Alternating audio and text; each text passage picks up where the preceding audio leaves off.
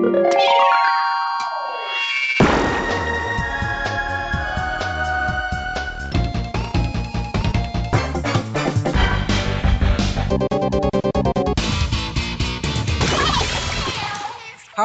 liebe Leute, willkommen zur 82. Ausgabe des Ice on Nintendo Podcast. Ich bin der Jörg, auch bekannt als The Unknown. Das hier ist der Markus, auch bekannt als MG. Halli, hallo, hallöchen. Und der Markus und ich, wir begrüßen heute den Dennis, auch bekannt als D-Stroke. Hello again. Oh, das war Markus Spruch, verdammt. Hi Leute. und wir begrüßen als Gast heute den Thomas, aka Deadman. Hallo. Ja, ich habe es gerade so formuliert. Wir begrüßen heute den Dennis und den Thomas, denn die waren heute in Frankfurt bei Nintendo of Europe auf dem Post E3 Event. Ursprünglich geplant war, dass ich da auch mitfahre, aber leider hat mich eine Erkältung im Griff, sodass ich da nicht stundenlang hätte stehen können. Deshalb blieb ich dann doch lieber fern. Ähm, ja, die beiden sind jetzt gerade zurück vor Pi mal Auge einer halben Stunde und ich würde sagen, wir fangen erstmal damit an, wie die Hinfahrt war. Wann seid ihr losgefahren? Wie war die Fahrt? Wann wart ihr da? War auf jeden Fall ein ganzer Tagesausflug. Lauf, halb acht aufstehen, um acht losfahren, kurz vor zehn dort sein. Ja, wir sind sogar ein bisschen später als acht losgefahren, aber bisschen im Stau, was aber nur leicht war, wegen Baustellen und alles, weil Deutschland besteht ja nur aus einer Baustelle. Und äh, aber doch, wir waren relativ, ja, ich glaube echt äh, Viertel vor zehn oder dreiviertel zehn waren wir da. Sind dann erstmal unten im Foyer gesessen. Alle, die dort auch saßen, haben ihre 3DS ausgepackt, ich natürlich auch. Ach so, wegen der Mies. Ja, ähm, wegen, wegen den äh, Street Pass. Und Markus, das wäre ein Fest für dich, weil ich habe ganze ah. vier Puzzle fertig bekommen. Also wow. die, die waren zwar nicht mehr, also die waren schon viel ausgefüllt, aber ich habe die echt dort aufgrund von, ich glaube, ich habe 20 oder 30 Leute getroffen. Da kommt halt was zusammen, ne? Das habe ich in den letzten vier Jahren nicht getroffen. ja, siehst du mal. Nächstes Mal kommst du mit. Nur allein wegen dem Puzzle. Für die, die sich jetzt wundern, was da los ist. Ähm, jedes Mal, wenn wir uns treffen, dann will Markus immer 3DS, ich will meine Puzzle, mach das an, lasst uns das tauschen. Der ist da immer ganz hinterher, um das kurz erklärt zu haben. Hab bei Dennis auch gestaunt. Ich glaube, da stand insgesamt 1280 Begegnungen oder so mittlerweile. Insgesamt bisher, ja, seit ich den 3DS hab. Was habt ihr dann da zuerst vor Ort gemacht? War das dann erst so ein Hallo und Willkommen bei diesem Event, bla bla? Und, da kam jetzt etwas ganz Neues dazu. Ähm, wir sind erstmal dann alle nach oben geleitet worden. Dann stand dann die typische Dame, die immer abhakt, wer wir denn sind und woher wir kommen. Die war trotzdem da und hat abgehakt. Die, die war da, hat abgehakt, das war noch gleich. Aber dann äh, haben wir erstmal dann äh, Namensschild bekommen, auf die schön aufs Shirt geklebt mit Name und äh, also Nintendo. Und dann hier, äh, hier müsst ihr noch ein NDA unterschreiben. Ja, äh, was? Wieso das? Äh, ja, ähm, wir haben hier um 11 Uhr, um 14 Uhr eine kleine Präsentation und so und da muss man halt das Ding ausfüllen. Ja gut, da wir jetzt nicht auf den Inhalt so eingehen wollen, ähm, frage ich mal ganz grob, es ging da wahrscheinlich darum, dass bestimmte Spiele nicht gezeigt werden dürfen oder dass ihr darüber nichts berichten dürft. Ist das so richtig? Äh, jein, also es wurden vier Spiele gezeigt Paper Mario Color Splash, Mario Party Star Rush, Dragon Quest 7 und Zelda Breath of the Wild. Und es geht halt nur darum, dass man eben ähm, Video, Bild oder Tonaufnahmen von dieser Präsentation nicht machen durfte. Also Paper Mario und Mario Party, die waren nicht spielbar, aber Dragon Quest und Zelda schon. Also zum besseren Verständnis, die Präsentation der vier Spiele Paper Mario, Zelda, Mario Party und Dragon Quest durfte nicht festgehalten werden. Richtig. Aber wenn ihr Zelda und Dragon Quest gespielt habt, selbst gespielt habt, das durftet ihr wieder festhalten. Ja. Und das heißt im Umkehrschluss auch, dass Paper Mario und Mario Party aber nicht spielbar waren und weil es nur präsentiert wurde, ihr davon keine Bilder habt. Ist richtig. Gut, dann haben wir das jetzt verstanden. Womit habt ihr denn dann losgelegt? Was, was war das erste, was ihr gespielt habt? das ist wie bei, wie im Europapark. Immer die beliebteste Achterbahn zuerst anlaufen, weil später wird's voll. Das heißt, wir haben eigentlich zuerst Zelda gespielt. Man muss dazu sagen, äh, wir waren ziemlich äh, glücklich einer der ersten, die in der Schlange waren. Also als wir unterschrieben haben, war praktisch noch keiner vor uns und gleich am ersten Stand am Eingang stand ein Herr und hat gemeint, wollt ihr zu mir kommen? Und da gab es auch keinen Widerstand von uns. Nein. Ja, und dass zwei Zelda-Demos zum Testen gab, haben wir gedacht, ja, dann fangen wir gleich hier an. Die hatten nur zwei Demostationen für Zelda? Die hatten insgesamt, glaube ich, über zehn oder zwölf aber aufgeteilt in zwei verschiedene Demos. Ach so, das heißt, das waren verschiedene Spielszenen sozusagen. waren, ja, Mhm. sieben, acht Stationen waren es definitiv mindestens. Die, die eine Hälfte hat sich damit beschäftigt, dass man das Spiel praktisch komplett von Anfang an anfängt, Genau, Link wacht auf und so. wie man es auf der E3 schon gesehen hat. Und die andere Demo hatte ich so ein bisschen ins Geschehen reingeworfen mit Ausrüstung und erkunde einfach mal die Welt. Ja gut, jetzt natürlich die Frage, könnt ihr dazu noch irgendwas sagen, was nicht sowieso schon durch die Streams und von Nintendos äh, Presse-Newsletter und so weiter nicht eh schon bekannt ist? Gibt es da noch irgendwas, was wir nicht wissen? Es ist schwierig zu sagen. Die Spielewelt, also dieses kleine Gebiet, äh, ich, war genau das gleiche wie auf der E3 auch. Mhm. Mhm. Ähm, die meisten Spieleszenen, Orte, Lager von den Bösewichten oder kleine Tempel hat man in irgendeiner Form in den Videos oder Berichten auch schon drüber gelesen. Ich muss gerade selber überlegen, welche Details wir noch, äh, also was mir zum Beispiel noch nicht so aufgefallen ist, es gibt mehrere Arten, wie sich Link vor der Kälte schützen kann. Er kann Kleidung äh, finden, mit der er sich gegen die Kälte schützt. Er kann aber auch ein Essen zubereiten, das ihn temporär zum Beispiel fünf Minuten vor der Kälte schützt Also eine warme Mahlzeit. eine Mahlzeit Sozu- mit äh, sozusagen. Chilischoten, glaube ich, die so scharf oder heiß sind, dass sie ihn warm halten. Oh, ist das ein Stereotyp. Aber macht irgendwo Sinn. Was- Dann was kann man ich auch praktisch gese- Chili ja. essen und in der Unterhose ähm, durch, durch den Schnee watscheln, ohne dass man erfriert. Ich frage mich auch, ob er ein Eis kriegt, wenn er dann zum Vulkan hoch will, aber wir werden sehen. Gut, also das Gebiet war dasselbe, was, was wir in, der, in dem Demo-Stream gesehen haben. Was, was auch ganz cool war, das habe ich glaube ich nicht mehr so in Erinnerung gehabt, aber wenn man halt ähm, mit der mit der Fackel äh, Gras anzündet, dann entsteht ja so Hitzewärmen, die nach oben steigt und dann kann man halt draufspringen und mit dem Segel aufspannen und dann fliegt man nach oben. Das war echt ganz cool. Das heißt, die warme Luft lässt Link steigen. Genau. So. Also wie gesagt, man konnte halt mal selber Hand anlegen an, an, ans Gameplay und es ist halt am Anfang ist es halt irgendwie total komisch. Also ich habe das Gameplay in die Hand genommen, okay, da war dann die ganze Steuerung erklärt und okay, ich stand dann erstmal da, äh, was ist A, B, ach, ich, ich spring ja jetzt, A, auf X, okay, springen, äh, wollte ich schlagen, wo war das nochmal, B, das war total ungewohnt irgendwie, also das ist nicht so, als würde man jetzt einfach einen Controller in die Hand nehmen und einfach Zelda spielen, sondern es war irgendwie komisch. Also man hat erstmal so ein bisschen gebraucht, um alles zu verinnerlichen. Und dann war auch geil, ja, man kann mit L die Bombe nehmen und werfen. Und ich nehme L und dann wollte ich werfen, aber irgendwie habe ich sie fallen lassen und bin dann gestorben. Blöd, dass man es Oh. jetzt im Video sieht. Also man musste dann mit, mit, mit der R-Taste das Ding werfen. Und ja, gut, die Info kam dann zu spät. Aber so vom ganzen Gameplay her, es, sieht halt erstmal richtig geil aus. Man hat halt auch das Gefühl, ja, in dieser, in dieser Welt irgendwie mehr drin zu sein. Also man hört dieses Vögelgezwitscher und man bewegt sich und man schleicht durchs Gras und es ist irgendwie ist es einfach eine Stufe mehr Core-Gamer Zelda, finde ich. Und wodurch kommt dieses mehr Core-Gamer-Gefühl? Dadurch, dass die Welt offener und irgendwie bedrohlicher wirkt, oder was? Oder? Ja, es wirkt einfach alles größer, alles, alles bedrohlicher, irgendwie alles so neuer. Man fühlt sich so ein bisschen, ja, überwältigt von der Welt einfach. Aber ich habe auch äh, mit Harald so ein bisschen gesprochen, weil ich meinte, ja, weil der Zelda immer so ein bisschen so dieses, man, man wird an die Hand genommen und man, man geht von A nach B und weiß genau, wenn ich hier hingehe, brauche ich den Enterhaken und so. Und hier wird man ja in eine Welt und dann heißt es, mach was du willst, ne? Und äh, da meinte er auch, ja gut, ähm, äh, es ist ja dann auch so, dass man eben diese, diese Hauptquests hat und das hat man ja auch gesehen, dass äh, die Stimme sagt, hier Link, schau mal hier den Shika-Stein und dann zeigt er dir den Punkt an und dann kann man den auch anvisieren.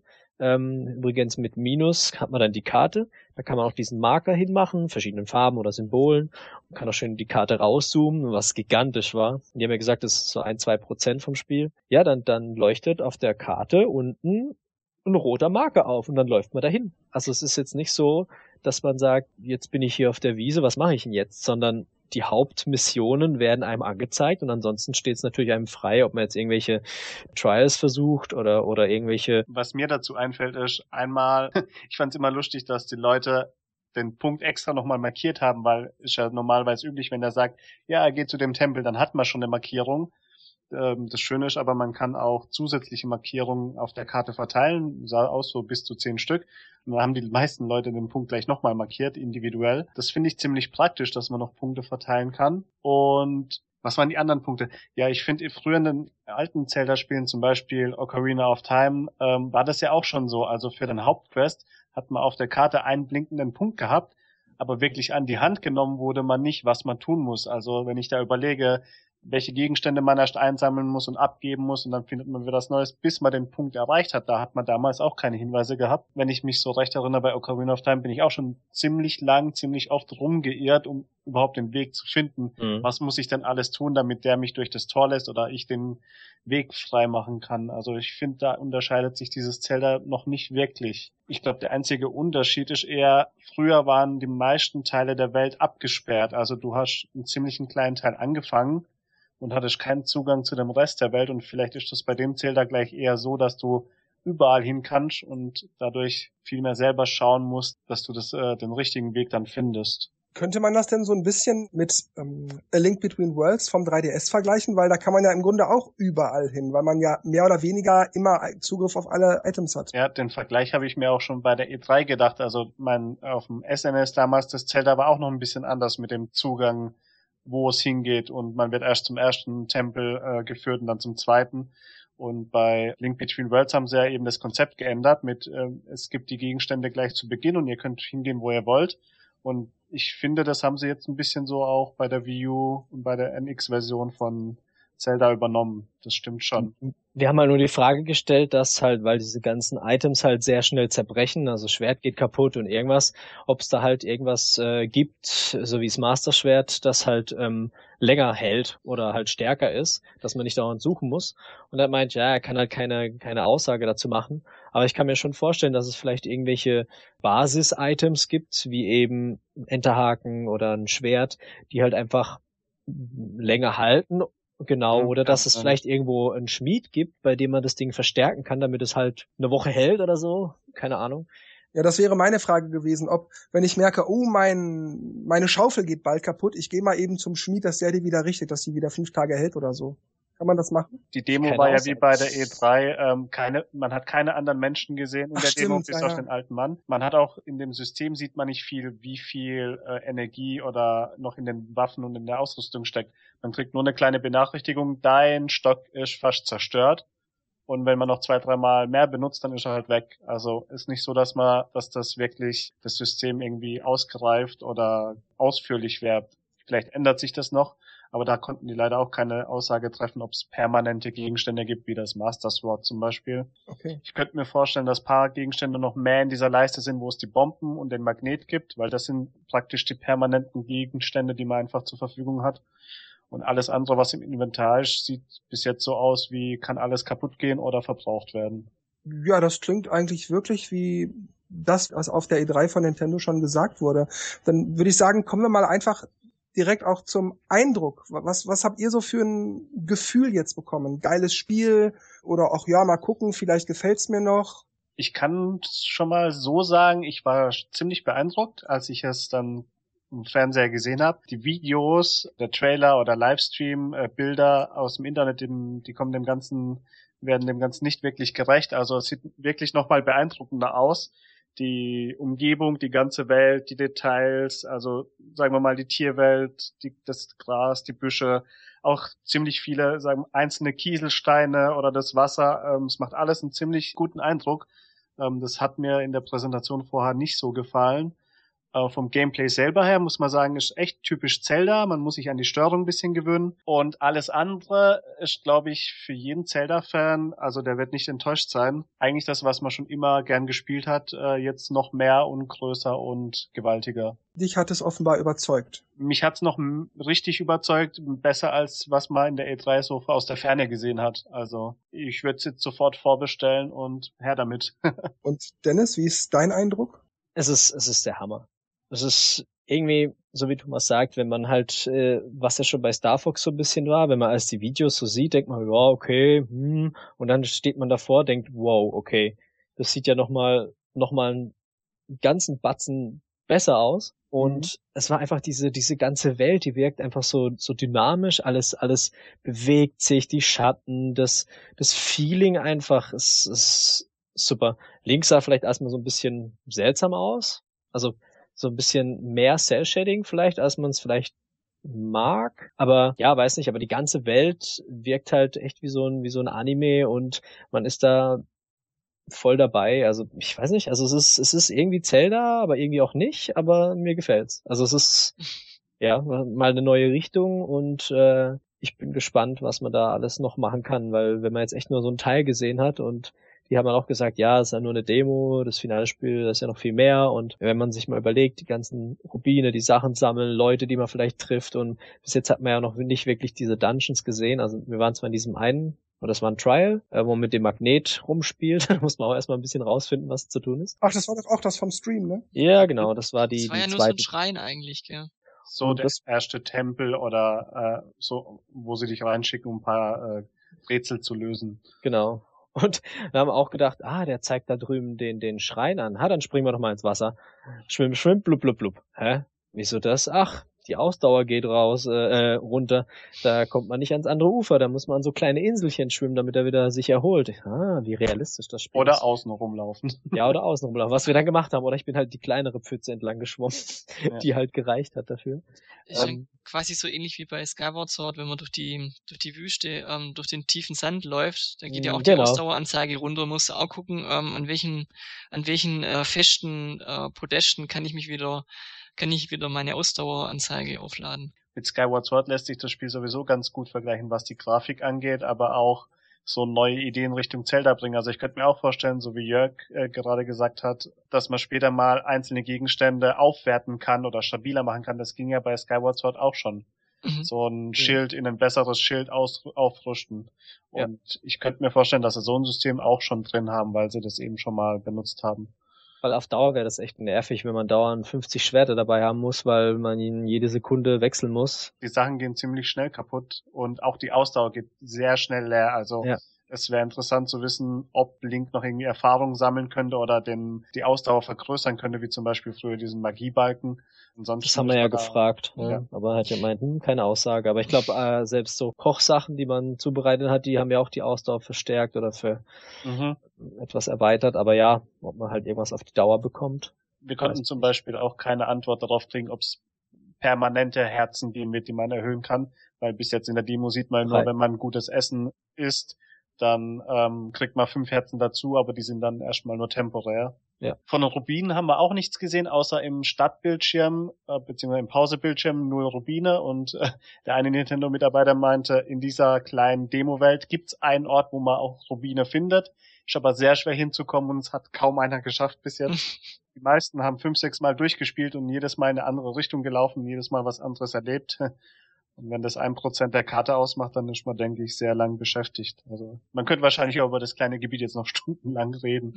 Es war auch so ein so ein nette Einwand, äh, als einer meinte, ja, wenn er halt äh, das alte Zelda gespielt hat und halt von der Arbeit heimkommt oder mit den Kindern irgendwas macht, dann muss man sich halt so Zeit nehmen, dass man mal einen Dungeon macht, weil ja der nicht speichert, sondern man muss halt das Ganze durchspielen und muss da Zeit investieren. Hier kann man halt mal äh, irgendwas machen oder wenn man mehr Zeit hat, halt doch einen Dungeon. So kann man immer so ein bisschen variieren. Hoffen wir, dass die, sie- dass sie die Welt noch ein bisschen mehr mit Leben füllen. Also Ja. ich meine nicht Umwelt, sondern wäre mal schön, wenn ein Händler vorbeikommt oder in, ab und zu gab's ja mal irgendeinen Jogger, der vorbeikommt, auch so ein kleiner Nebenquest oder ein paar Charaktere, die noch so in der Welt fehlen. Ähm, in dem Bezug sieht's noch ein bisschen leer aus, Mhm. aber von der Umwelt her deutlich besser gefüllt als zum Beispiel bei Twilight Princess. Also euer Fazit, geiles Game vorbestellen. Und Ja. wenn man noch dran denkt, dass es bei der NX hoffentlich noch mal besser, flüssiger oder was auch immer läuft, dann 110 Prozent, 120, 130. Man muss es haben. Echt interessant, man hat, man hat nur ein Prozent äh, gesehen bisher und, und ähm, man durfte ein paar Minuten spielen und, und äh, der, der Eindruck ist dann völlig begeistert und, und äh, gleich eine Kaufempfehlung. Hört sich schon mal nicht schlecht an. Und es waren Ja. nur 15 Minuten, also Na gut, zum nächsten Spiel. Was habt ihr denn nach Zelda gespielt? Ähm, ich glaube, wir haben Axiom Bridge gespielt. Man kann es eigentlich vergleichen wie einfach Super Metroid. So eine Mischung aus Super Metroid und Contra. Na wohl, Con nee, Contra nicht. Es sieht zwar ein bisschen so aus, auch teilweise, aber Contra ist ja mehr, da kommen ja Nonstop-Gegner und man ballert wie ein Verrückter rum. Aber äh, ja, schon 99 Prozent Metroid Ja. irgendwie. genau, Klingt gut. Das ist ein Kompliment, ja. eigentlich schon. Und zwar ist es halt, ähm, ich weiß nicht, was das für ein Typ ist. Sah wie so, wie so, so ein normaler Durchschnittstyp aus, der dann irgendwo landet, auch in so einer, ähm, es ist also sehr, sehr grau, rot, blaulastig, das Spiel. Also das sind eigentlich so die einzigen Farben, die man so sieht. Ist natürlich äh, 16-Bit-Style. Ja, es ist halt auch so, so eine, diese, diese, diese typischen Türen bei Metroid, die man immer aufschießen muss. Die Mhm. sind halt da auch, die sehen auch so aus irgendwie. Und dann ist halt die Welt, ja, wie gesagt, so mehr metallisch und halt solche, solche rote Blubberblasen sehen die aus dran. Also wahrscheinlich so ein, so ein Schleimzeug, das man auch abschießen kann. Und dann fahren da halt auch solche Käfer drumherum und man muss halt durch die Tür, dann wechselt das Bild rüber, so wie bei Metroid eben. Und dann sieht man halt auch so eine kleine Karte, die sich so langsam aufbaut. Und äh, dann findet man auch halt Waffen zum Aufrüsten. Und ich habe auch gegen so einen Endboss gekämpft, der halt aussah wie so eine riesen so eine riesen Muschel, so ein Viech, das hat halt immer solche, solche roten, solche roten Energiebälle auf mich geschossen. Erstmal relativ wenig. Dann hat er angefangen, Minen auf mich zu werfen, die dann nach einer kurzen Zeit explodiert sind. Und dann musste ich immer klar ausweichen. Und je weiter ich halt i- ihm mehr Schaden zugefügt habe, desto mehr hat er seine Wiederholungen mit mehr ähm, Schüssen quasi abso äh, mehr Schüsse abgegeben.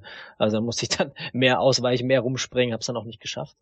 War dann irgendwie zu arg angeschlagen, aber es war schon, ja, es ist also auf jeden Fall kein Spiel für Anfänger. Macht das dann auch Spaß oder ist das eher so ein, so ein schlechter Abklatsch? Es ist ein guter Abklatsch. Sagen wir mal, bis auf dass sich die Grafik geändert hat und der Charakter ein bisschen anders aussieht, fühlt sich das Gameplay schon fast so eins zu eins so an. Man wacht auf auf so einem Bildschirm, man hat die Wahl, geht man links oder rechts, läuft man zufällig erstmal links entlang, dann findet man eine Waffe und kann dann erstmal gerade ausschießen. Was ich nett fand, äh, weiß ich gar nicht, ob das bei Metroid gab, aber es gibt eine Taste, äh, die man halten kann, dass der Charakter sich nicht bewegt, aber man dann in alle Richtungen erstmal schießen kann Gibt es, gibt äh, es. sehr praktisch. Und dann läuft man halt in den nächsten Gang. Dann gibt's diese eben, wie der Dennis schon sagte, die ähm, Gegner, die so am Rand entlang äh, sich bewegen, wie bei Metroid. Dann kommt man zum nächsten Gang, dann sieht man, da geht's schon hoch oder nach rechts. Dann wie bei Metroid darf man sich erstmal entscheiden, wo geht man lang. Geht da lang, merkt, da ist eine Sackgasse oder da kommt man noch nicht hin, da braucht man eine andere Waffe und sucht sich wieder einen anderen Gang. Auch mit dem Springen und so, das fühlt sich schon ziemlich gut an. Ähm, das ist auch das, was, denke ich mal, damals bei Super Metroid und Metroid so Spaß gemacht hat. Ich glaube, damit können die ja. Entwickler nichts falsch machen. Da war auch auf der Tür, du hast es bestimmt noch gesehen, so eine rosa Barriere dran. Da habe ich mit der anderen Waffe, da war so ein, so ein, so ein kleiner Minigang, da habe ich nach oben geschossen, da waren solche zwei rote Bobbel. Und irgendwie habe ich den einen getroffen irgendwie und dann ging die Tür dann auf. Also auch so Schalter, Rätsel und so Zeug halt. Die hatten zum Ähm. Beispiel die zweite Waffe, die man findet, dann schießt man einen Strahl ab. Und wenn man nochmal auf Schießen drückt, explodiert er praktisch und dann gehen die Schüsse in alle Richtungen weg.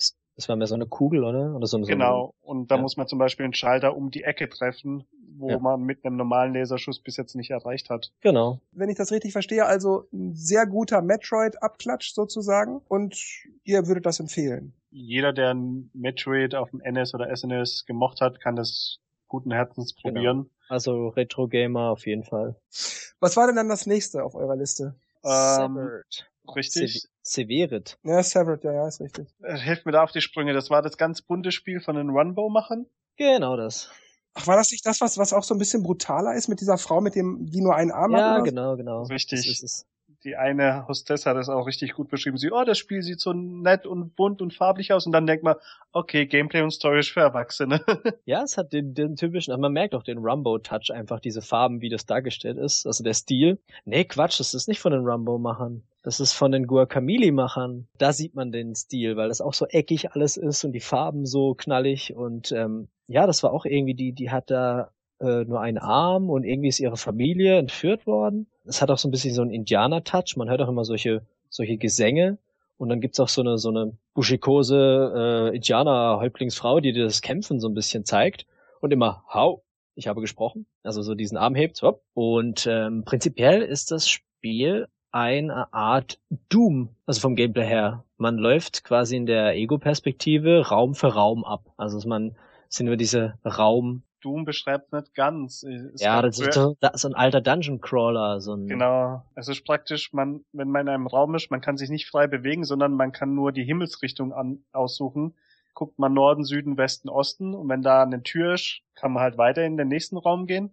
Oder es ist da ein Gegenstand oder ein Gegner in einer Richtung, dann kann man den aufnehmen oder da gegen den Gegner kämpfen. Wie die frühen RPGs quasi. Richtig. Ja. Mhm. Ähm, hat mich auch überrascht, also ich wusste von dem Spiel auch vorher gar nichts. Sieht auch sehr gut aus von dem Stil her. Die Story scheint auch ganz gut zu sein. Düster. Und halt düster, ja. Ähm, wir haben dann später auch das erste Familienmitglied gefunden nach einem Bosskampf, der irgendwie von einem Baum festgehalten wurde, aber auch die, die Äste praktisch aus seinen Augen rauskamen und durch den Mund und ja, es sah schon gruselig aus. also schon ein bisschen ja gruselig, aber wir konnten ihn befreien. Es hat eine lustige Touchscreen-Gameplay, also auch mit äh, man muss ein, die, den Angriff in eine bestimmte Richtung, so einen Strich auf dem Touchpad ziehen, je nachdem, wie man angreifen will oder wenn man blocken will, muss man schauen, aus welcher Richtung der Gegner angreift, wie man es halt schon so kennt. Das heißt, ich, ich verstehe das richtig. Ich zeichne auf dem Gamepad ein, wie meine Waffe in die Haut des Gegners schlitzt. Ob ich jetzt einen vertikalen Angriff mache oder einen horizontalen oder diagonal. Es ist, es ist wie, wie ähm, äh, Fruit Ninja. also man, man macht diese solche Slice-Bewegungen und da, äh, die macht er dann auch auf dem Bildschirm. Und es ist halt auch äh, so, dass es halt, dass man es intelligent einsetzen muss. Also ein Gegner äh, verschränkt seine Arme nach links, da muss man halt rechts angreifen und dann halt kann man halt von oben nach unten und so Zeug. wenn halt der Gegner seine rechte Hand ausfährt und von, von rechts oben nach unten schlägt, dann muss man halt nach rechts oben einen Gegenschlag machen, dann ist er erstmal so, wow, ich äh, so geblockt und dann kann man ihn dann mit mehreren Angriffen sozusagen den Rest geben oder halt. Und so kann man halt auch Krüge oder so zerstören, sieht man auch im Video. Und äh, da sind dann auch Sachen drin und hauptsächlich Früchte. Ja, also man läuft mit dem mit dem Stick, mit dem linken Stick und mit dem rechten Finger, da ging es irgendwie besser, ähm, konnte man eben diese Schlitzbewegung machen, diese Im Spiegel, wenn man oh, im ja. Haus in, in, den Spiegel guckt, hat man dann auch die Spielfigur gesehen, die Frau mit dem abgetrennten Arm. Genau. Und dann und steht auf einmal so ein riesen Dämon hinten dran, so wow. Aber auf jeden Fall ein Spiel, wo man, denke ich, Freude hat dran, äh, die Gegend zu erkunden, die einzelnen Bereiche durchzuspielen. Ja, es ist auf jeden Fall was fürs Auge auch, weil es halt so surreal wirkt. Also es, es wirkt auch wie so ein Gemälde einfach, wenn man da durchläuft. So die, die Welt ist halt so lila, blau, irgendwas. Also nicht so, wie man jetzt eine normale Welt äh, sich vorstellt, sondern es ist einfach alles so, wer Guacamole kennt.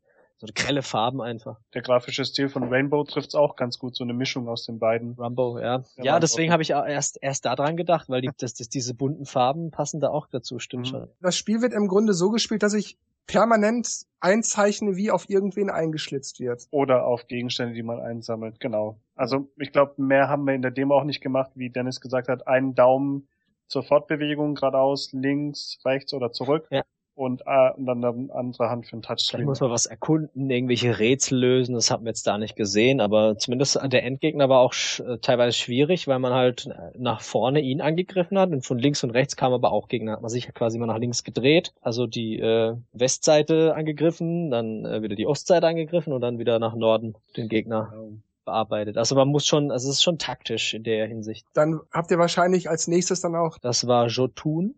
Das war dieses, ähm, wo man mit dieser kleinen Held, er hat halt so so so so, ein, so einen Wüstenanzug an, sieht so aus wie so ein, so ein Umhang mit einer Kapuze und äh, läuft halt so mit seinem Schwert hinten hängend durch die Gegend, sehr von der Sicht von oben und wirkt auch so ein bisschen malerisch.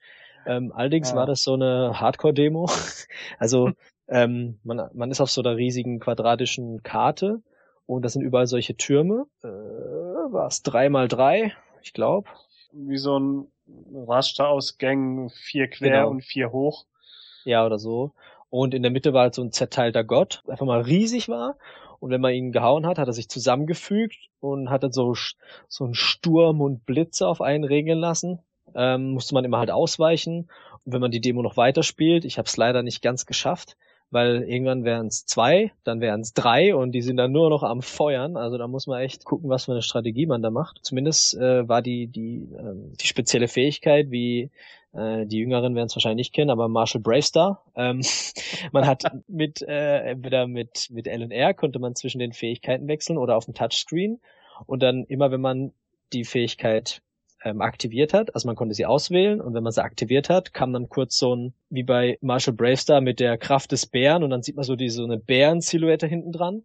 Und das war hier auch so, dann hat man irgendwie so, so eine Pfeilangriff gehabt, dann sieht man so eine, so, ein, so, ein, so eine Kreatur mit einem Pfeil und dann konnte man immer so von Pfeil abschießen Oder man ähm, konnte so ein, so, ein, so ein Schild machen, dann sind so vier Schilder um einen rumgekreist und dann konnten die kleinen Blitze einen nicht verletzen. Dann gab's noch irgendwie super Stärke, dann war halt wie, wie so ein Wikinger, der auf einen draufhaut, so sah das aus. Und die waren auch farblich unterteilt, also lila war der Wikinger und grün war zum Heilen und wenn man das halt aktiviert hat, hat man, wie gesagt, kurz diese Silhouette gesehen und dann hat man das quasi ausgewählt. Oder man konnte auch schneller rennen, das war dann auch so eine Fähigkeit. Und dann muss man halt kombinieren. Also wenn man sieht, wow, da kommen ganz viele Blitze, macht man vielleicht dieses, diese Schilder um sich rum und weicht halt aus und man kann halt einen leichten Schlag, einen aufgeladenen starken Schlag ähm, oder halt Dash, halt dieses Ausweichen oder diese Fähigkeit aktivieren. Äh, auf der E3 habe ich schon dieses Video gesehen. Da hat man richtig Cooles von der Welt gesehen. Leider war in der Demo nur dieser Bosskampf, der halt sackschwer war.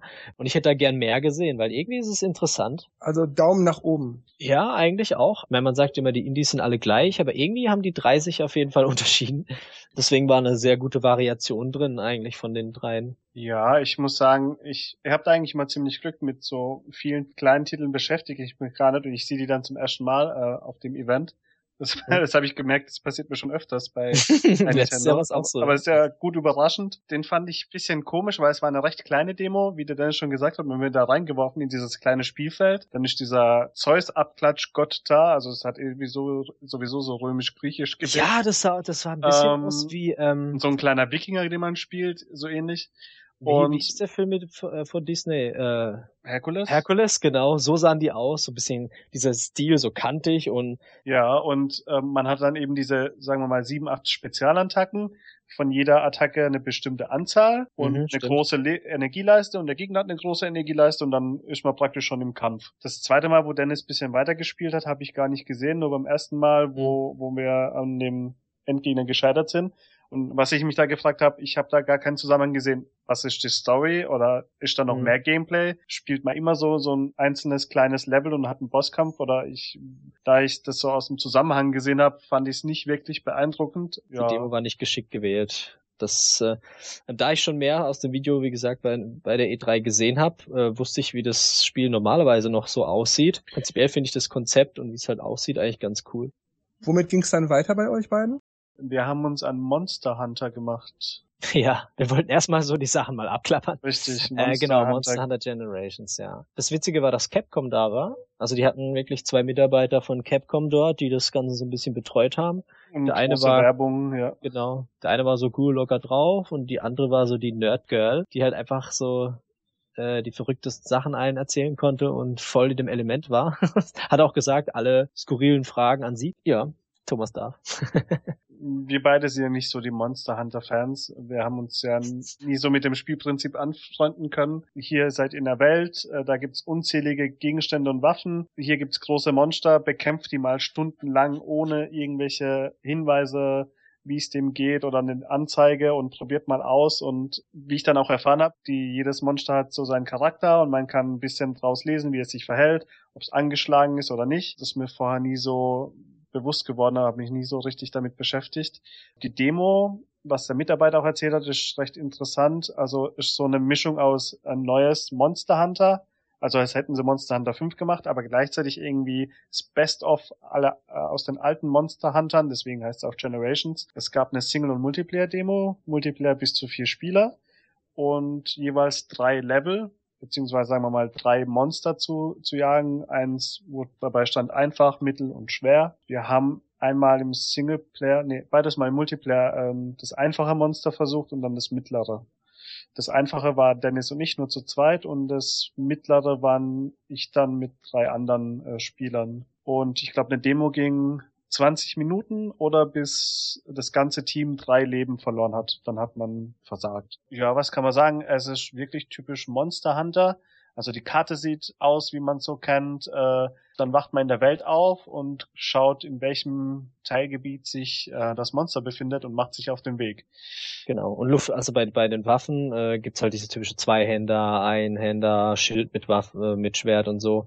Und bei den Stilen war sowas wie Luftangriff. Das war jetzt auch neu in Generations, dass man halt irgendwie in die Luft sich katapultieren kann oder von, von höheren Bergen runterspringen kann und dann irgendwelche verheerende Moves machen kann oder sich am Monster festhalten und so Zeug. Also das gab's ja vorher nicht. Mhm. Das ist ein neues Beispiel, genau. Und dann hat man, naja, eigentlich wie es so ist, wenn sich vier Fremde treffen, chaotisch versucht, ein Monster zu erschlagen und jeder hat praktisch ums Überleben gekämpft, wenn er mal getroffen wurde, hoffen, dass man nicht äh, nochmal getroffen wird. Ja, das typische Monster Hunter Gameplay für mich. Ähm, wo ich mich mit den Klassen und Waffen nicht auskenne, so ein Riesenschwert. Wenn ich versucht habe zuzuschlagen, hat es erstmal zwei Sekunden gebraucht, bis der Gegner dann schon am anderen Ende der Karte war. Gefühlt jedenfalls. Aber ja, wir haben es lang probiert. Typischerweise, ich glaube, das war vorher auch bei der Wii U-Version, ich weiß auch aufgefallen, irgendwann laufen die Gegner auch weg, wechseln die Karte, hinterhergerannt und verfolgt und ja, wir ja, haben leider sind, ja. Wir haben leider keins von beiden besiegen können. Aber so wie ich das verstanden und gehört habe, braucht es auch normalerweise viel mehr Zeit und er hat ja gemeint, das ist ja quasi der Reiz an Monster Hunter, dass man die Gegner studiert, dass man die eine Weile bearbeitet, dass man die nicht beim ersten Schlag gleich kaputt macht und so. Ich weiß nicht, das ist halt nach wie vor ähm, Monster Hunter. Der Mitarbeiter also, meint auch, da muss man auch ab und zu paar Mal scheitern. ja. Dann freut man sich umso mehr, wenn man es schafft und ein Fehler, den habe auch ich gemacht, äh, man sollte Monster Hunter, wenn möglich, nicht allein anfangen oder zum ersten Mal spielen, weil das ist so überwältigend oder so informationslos, dass man eigentlich zum Scheitern verurteilen ist. Also es besser ist, wenn man es mit Freunden startet, die sich da auch richtig gut auskennen, dass man einfach schnell von denen lernen kann. Da hat er auch gemeint, das ist vielleicht für ähm, neuere Fans von dem äh, Spiel hilfreich. Jetzt in Generations scheint es ein gutes Tutorial zu geben, was es vorher nie so gab. Er hat gemeint, es wäre jetzt das erste, wo jetzt auch ähm, einsteigerfreundlich wäre. Mhm. Und er hat noch gesagt, dass, äh, was war das erste Franchise? Dass es halt das zweite Franchise bei Capcom ist, was halt extrem gut läuft. Also vor allem in Japan ist halt Monster Hunter total der Hit. Deswegen gibt's auch so viele und deswegen gibt's auch hier auch wieder weitere Versionen. So viel zu Monster Hunter. Würdest du es weiterempfehlen? Ja, das wäre jetzt meine Frage gewesen, weil das klang jetzt tatsächlich, wie ihr es gerade angedeutet habt, wie es ist halt ein Monster Hunter Spiel. Ja, es das ist andere war auch so, wie so ein Zelda halt so ist. Genau. Das Blöde ist, Zelda kann man nicht testen, aber bei Monster Hunter schon. Da gibt's nämlich die Demo seit der E3 eigentlich zum Download und wird auch demnächst auch normal im E-Shop verfügbar sein. Ich also glaub, da kann jeder. Ist die schon verfügbar. Äh, ja, aber das war nur durch diesen Code, wenn man auf die, auf die Nintendo-Seite geht und dann kriegt man irgendwie so einen Code und ja. dann kann man es runterladen. So habe ich zumindest gemacht. Hab die Demo aber nicht gespielt, habe sie nur geladen. Aber jetzt habe ich sie ja gespielt und jeder, der sich ein Bild davon machen mag, kann das ja jetzt tun. Dann macht uns mal ein Bild über das, was ihr als nächstes gespielt habt. Als nächstes habe ich probiert, ich weiß nicht, wie es heißt, aber Disney. Disney Art Academy. Richtig. Ich durfte Mickey Mouse nachzeichnen. Schön. Nächstes Spiel. Wirklich viel gibt's dazu nicht zu sagen. Wir haben einen Modus gespielt, eben, wo man eine Figur nachzeichnen darf. Ich durfte zwischen Mickey und Minnie wählen. Ich habe Mickey gewählt. Und dann bekommt man praktisch in den sechs, sieben Schritten, die man braucht, um den ganzen Mickey zu malen, die einzelnen Schritte immer vorgezeigt, was man machen muss und wie das auszusehen hat und dann darf man selber probieren. Es gibt eine Tasche für ein Radiergummi. Äh, mit L und R kann man jeweils einen Schritt vor oder wieder, also zurück oder wieder vorgehen, wenn man Änderungen rückgängig machen will. Dann malt man halt nach Schablone die Figur aus und ich glaube, ich habe es am Schluss ziemlich gut getroffen. Ähm, das war meine ganze Erfahrung. Das heißt, man zeichnet das auch wirklich einfach nur so, um es eben zu zeichnen. Es gibt keine Punkte, Sterne, Medaillen, irgendwas. Ich überlege gerade, ich bei dem Rhythmusspiel später gab es Punkte, aber beim Malspiel, ich glaube in der Demo nicht. Die Mitarbeiterin hat uns dann noch erzählt, ja, es gibt natürlich freies Zeichnen oder die Schablone zeichnen ohne dass man so äh, erklärt bekommt, Schritt für Schritt, was man eigentlich zeichnen muss. Und ich habe, denke ich mal, das einfachste Tutorial gehabt, wo man halt Schritt für Schritt durch das Malen geführt wird. Da gab es keine Punkte dafür, soweit ich weiß. Dann vergessen wir das einfach mal und ja, es ist, was gab's denn als nächstes? Kann man nicht wirklich dazu sagen. Das nächste wäre Sonic Boom Fire and Ice gewesen, oder was? Fire and Ice, doch, das ist das Neue, ne? Mhm. Was gibt es da zu sagen? Es ist halt Sonic Boom, nur halt jetzt Fire and Ice. also wie, wie, wie der Name sagt, man muss halt mit Feuer- und Eiselementen spielen so ein bisschen. Also man kann ja wieder die Charaktere wechseln auf dem Touchscreen. Da gibt's halt Eisblöcke, die man dann mit Feuer kaputt macht und umgekehrt.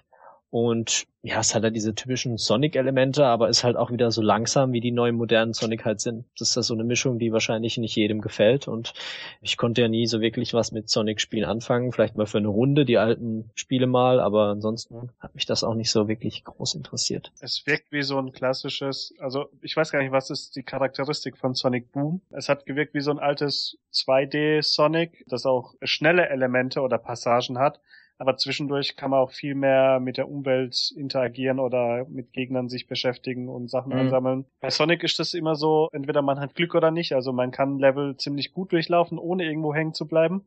Dann sieht das auch spektakulär aus und macht Spaß. Oder man bleibt an jedem Rand oder Gegner mal kurz äh, hängen und stoßt sich an und dann wirkt es ziemlich abgehackt und hat so keinen Fluss. Wie, Dennis gesagt hat, so ein typisches Sonic-Spiel, wenn man sich da ein bisschen besser damit auskennt und Spaß dran hat, äh, sieht das sehr unterhaltsam aus. Dann meine Frage, der direkte Vorgänger Sonic Boom, der war ja doch ziemlich verbuggt auf der Wii U. Auf dem 3DS war das zwar nicht der Fall, aber auch da hat das Spiel nicht unbedingt Traumnoten bekommen. Würdet ihr jetzt A sagen, dass Sonic Boom Fire and Ice auf dem 3DS verbuggt ist, beziehungsweise nicht so einen Spaß macht? Ich kann leider zu dem Vorgängerspiel nichts sagen. Ich habe das nicht mitgekriegt. Hab's auch nicht selber gespielt. Verbuggt sah es nicht aus. Nö. Und der Spielspaß sah für mich aus, wie ich es schon seit Sega Mega Drive Zeiten kenne. Entweder es gefällt einem, es macht Spaß oder nicht. Ob das dann gute Traumnoten kriegt oder ein gutes Spiel wird, äh, wüsste ich gar nicht, woran man das bei einem Sonic-Spiel erkennt. Ja, hätte sein können, dass man irgendwie merkt, doch, ich hüpfe jetzt zwar rum, aber irgendwie macht das keinen Spaß. Ich muss sagen, das wäre aber bei vielen Sonic-Spielen bei mir so, deswegen wüsste ich nicht, wie ich da für, für Spieler, die das gern spielen, eine Meinung treffen könnte. Hab da keinen ja. Vergleich, ja. Dann weiter zum nächsten. Was habt ihr denn dann gespielt? Als nächstes haben wir dann aber eigentlich äh, Box Box Boy gespielt. Ja, du hast doch, glaube ich, Box Box oder Box Boy gespielt? Boxboy, genau. Das genau. ist jetzt Box Box Boy. Und man kann äh, jetzt wohl mehr Boxen als im alten kreieren, also bis zu drei nach oben und unten äh, oder nach oben oder rechts. In Ähm, allen möglichen Tetris-Formen. Ich fand's witzig. Also ich habe den ersten nicht gespielt, aber ich fand den zweiten als Puzzler eigentlich ganz cool und man muss die Kronen einsammeln. Es Ja, sieht sehr simpel aus, die Grafik, also sehr einfach gestrickt, aber Schwarz-Weiß. die Puzzle-Elemente, die dann an Schwierigkeit auch sehr schnell zugenommen haben, dass man gleich mal ein bisschen überlegen muss, war interessant, habe ich vorher auch so nicht gesehen. Ich weiß nicht, wie es bei Boxboy war, aber man kann ja jetzt bis zu drei Steine in zu einem Block zusammenfügen. Entweder alle drei längs oder nach oben oder einen nach rechts, einen nach oben, wieder einen nach rechts. Wie so eine Und- Treppe. Genau, und aus diesen verschiedenen Kombinationen insgesamt kann man, glaube ich, zwei so Blöcke gleichzeitig existieren lassen. Kreiert man neun, verschwindet der ältere. Also insgesamt vier, genau. Vier was? Vier Blöcke waren's, glaube ich, oder? Nee, zwei. Zwei Blöcke aus mehreren Steinen. Ah, okay, okay. Ich dachte, es waren nur insgesamt vier Steine. Ja, also drei Steine pro Block und insgesamt zwei Blöcke. Dann, Ah, okay, dann war's so, okay. Mhm. genau. Ja, das war nämlich, mich hat's nämlich einmal gefressen, weil da war, war ein Laser, der quer ging, oder so Stromdinger, so, ja, ich nenn's mal Laser, und ein Laser von oben.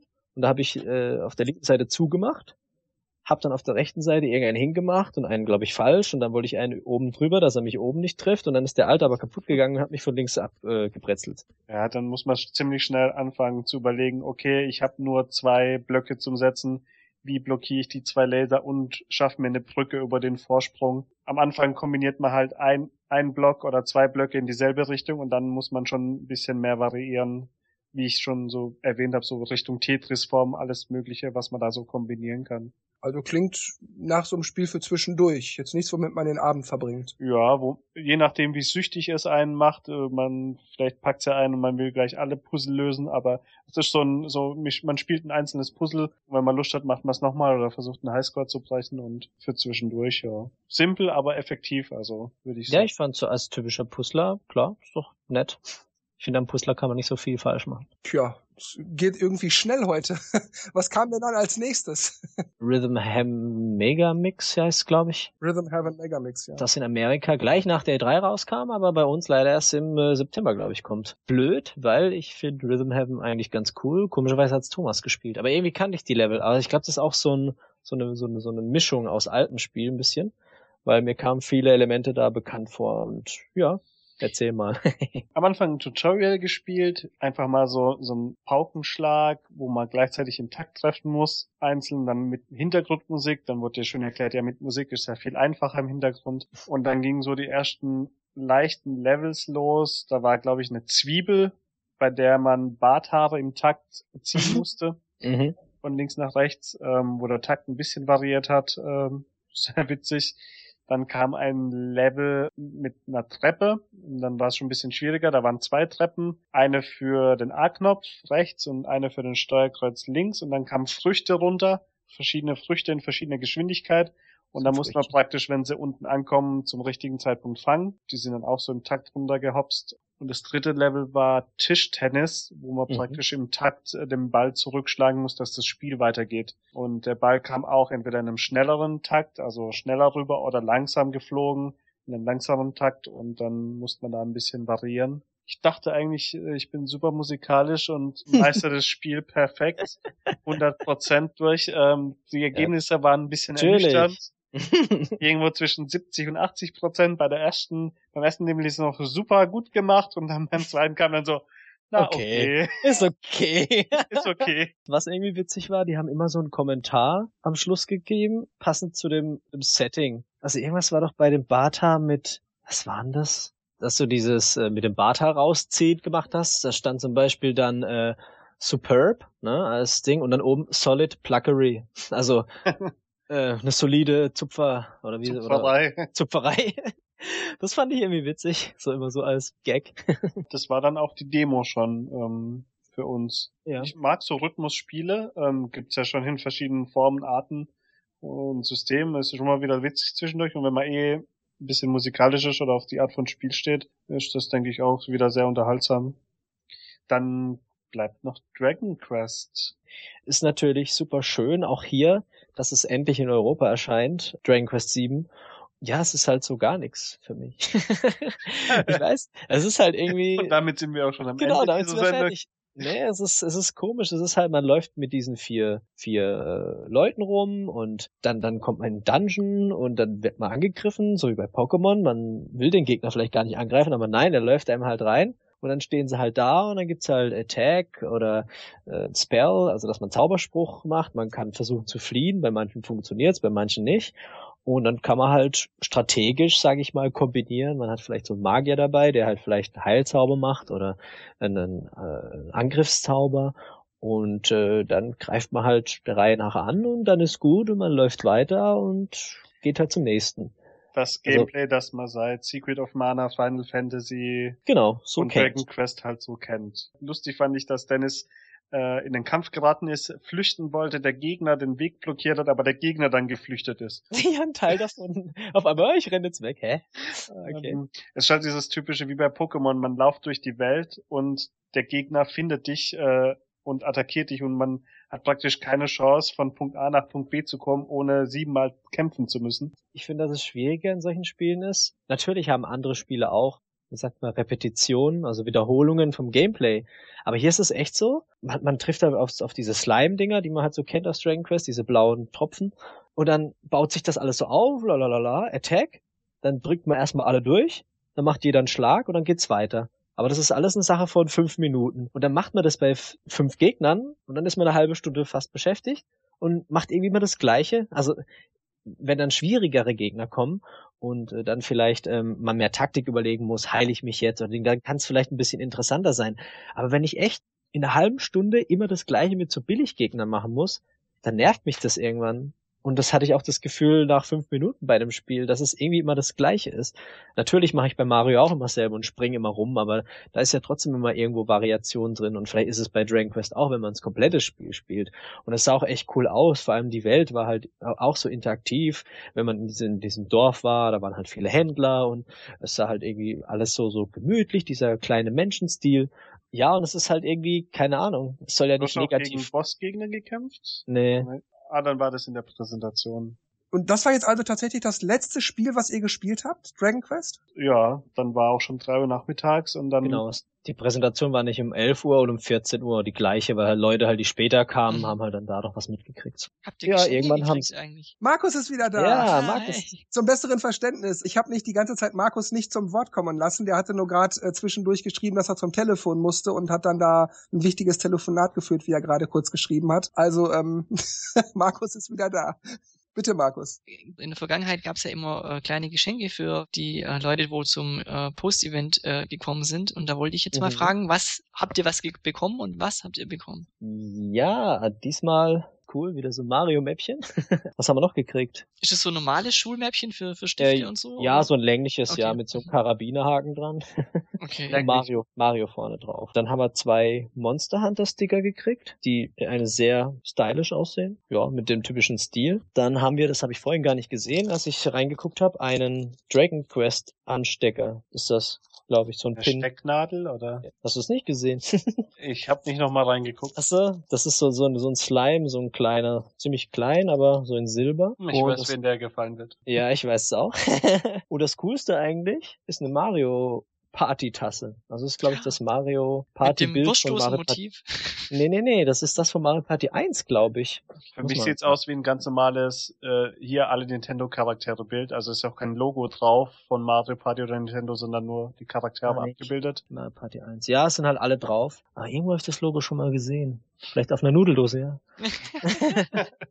habt ihr bei Tassen und gerade so Porzellan, habt ihr, äh, habt ihr die dann den ganzen äh, Nachmittag ähm, rumschleppen müssen? Habt ihr da Angst gehabt, Nee, dass nee, sie das- kaputt geht oder? Das kriegst du quasi immer am Schluss. Wenn du Ah, sagst, okay. du gehst jetzt, dann händigen sie dir die Tüte oder irgendwas aus. Ich finde, das beste Geschenk ist die Wii U Plastiktüte, wo es drin Ja, ist. genau. Also es ist eine Plastiktüte mit dem Wii U Logo. Also sag mal, komplett Mülltüte. schwarz.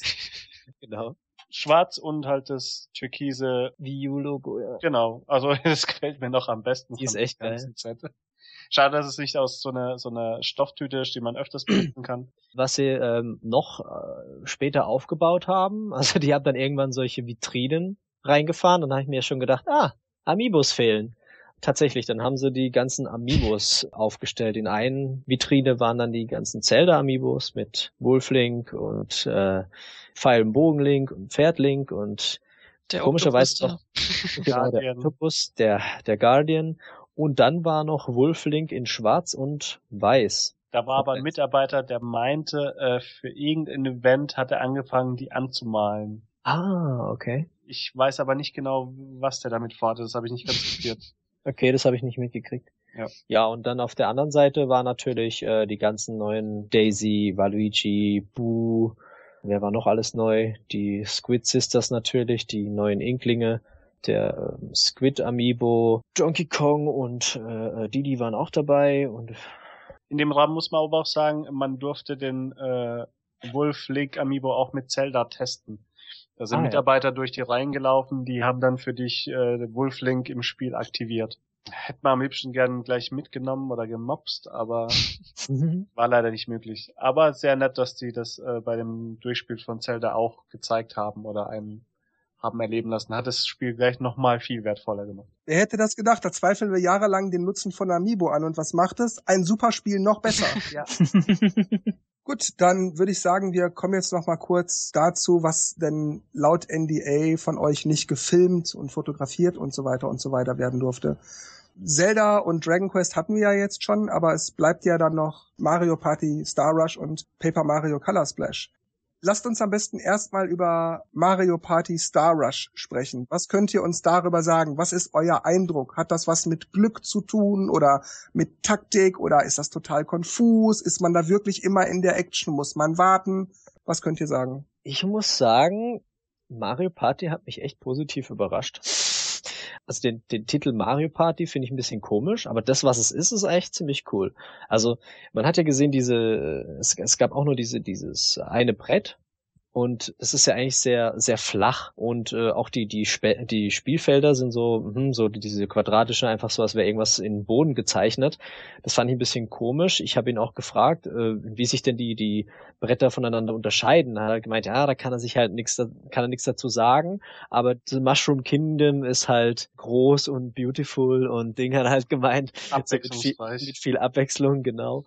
Was man gesehen hat, es gab so eine Oberwelt, also sowas wie World 1, World 2, World 3. Unter jeder Welt gab es mehrere Bretter Ich anscheinend. drei waren es immer oder so. Ja. Und wir haben ein Brett davon gesehen. Also in beiden Präsentationen hat er das gleiche Brett gespielt. Mhm. Ähm, man muss sich so vorstellen, einzelne Felder, also Karos, so ein, wie so ein Schachbrett, äh, 8x8. Und darauf kann man sich dann, je nachdem wie viel man gewürfelt hat, frei bewegen in eine bestimmte Richtung. Zum Beispiel zwei nach oben, eins nach rechts oder fünf nach oben, zwei nach rechts, eins nach oben. Ist also kein Brettspiel mehr in dem Sinn wie bei Mensch ärgere dich, dass man in eine Richtung fährt, sondern äh, man ist auf einer Karte, die acht mal acht Felder hat, grob gesagt Genau. äh, frei beweglich. Es gibt also keine Wege, auf denen man entlangläuft, sondern man macht die Wege selber auf dem Karo-Brett. Er hat natürlich gesagt, dass jeder zur gleichen Zeit würfelt und auswählt, aber bei ihm hat man dann immer gesehen, okay, alle anderen haben okay gedrückt. Also die haben das wirklich äh, mit, mit vier Leuten auf der Bühne gespielt. Es sind halt dann drei Nintendo-Mitarbeiter dazugekommen und haben mal mitgemacht. Und ja, alle haben dann gewürfelt, haben es ausgewählt. Man hat halt nur ihn gesehen und alles stand auf okay. Und als er dann auf okay gedrückt hat, hat man dann alle gleichzeitig laufen sehen da ist halt dann gleich was aufgefallen, weil ähm, auf dem Spielbrett erscheinen ja immer die ganzen Nintendo-Charaktere. Weil man spielt leider, oder wie es halt so ist, nur mit Toad. Und auf den Brettern kann man dann quasi andere Charaktere einsammeln, wie Mario, Peach, Donkey Kong etc. Die man Und- dann als Verbündeten dabei hat. Genau, die man dann in den Minispielen dann als Verbündete dabei hat. Wenn man mit jemandem den Weg kreuzt, kann man ihm den Verbündeten klauen. Blöderweise hat man das nie gesehen, weil das eine Mal, wo sie es gemacht haben, hatte noch keiner einen Verbündeten, Mhm. weil das hätte ich dann irgendwie noch gern gewusst, ob man dann irgendwie ein, ein, ein Battle ausmacht oder ob man dann einfach sagt, ja, ich war zuerst hier, gib mir den oder das war halt irgendwie doof, dass man das nicht sehen konnte.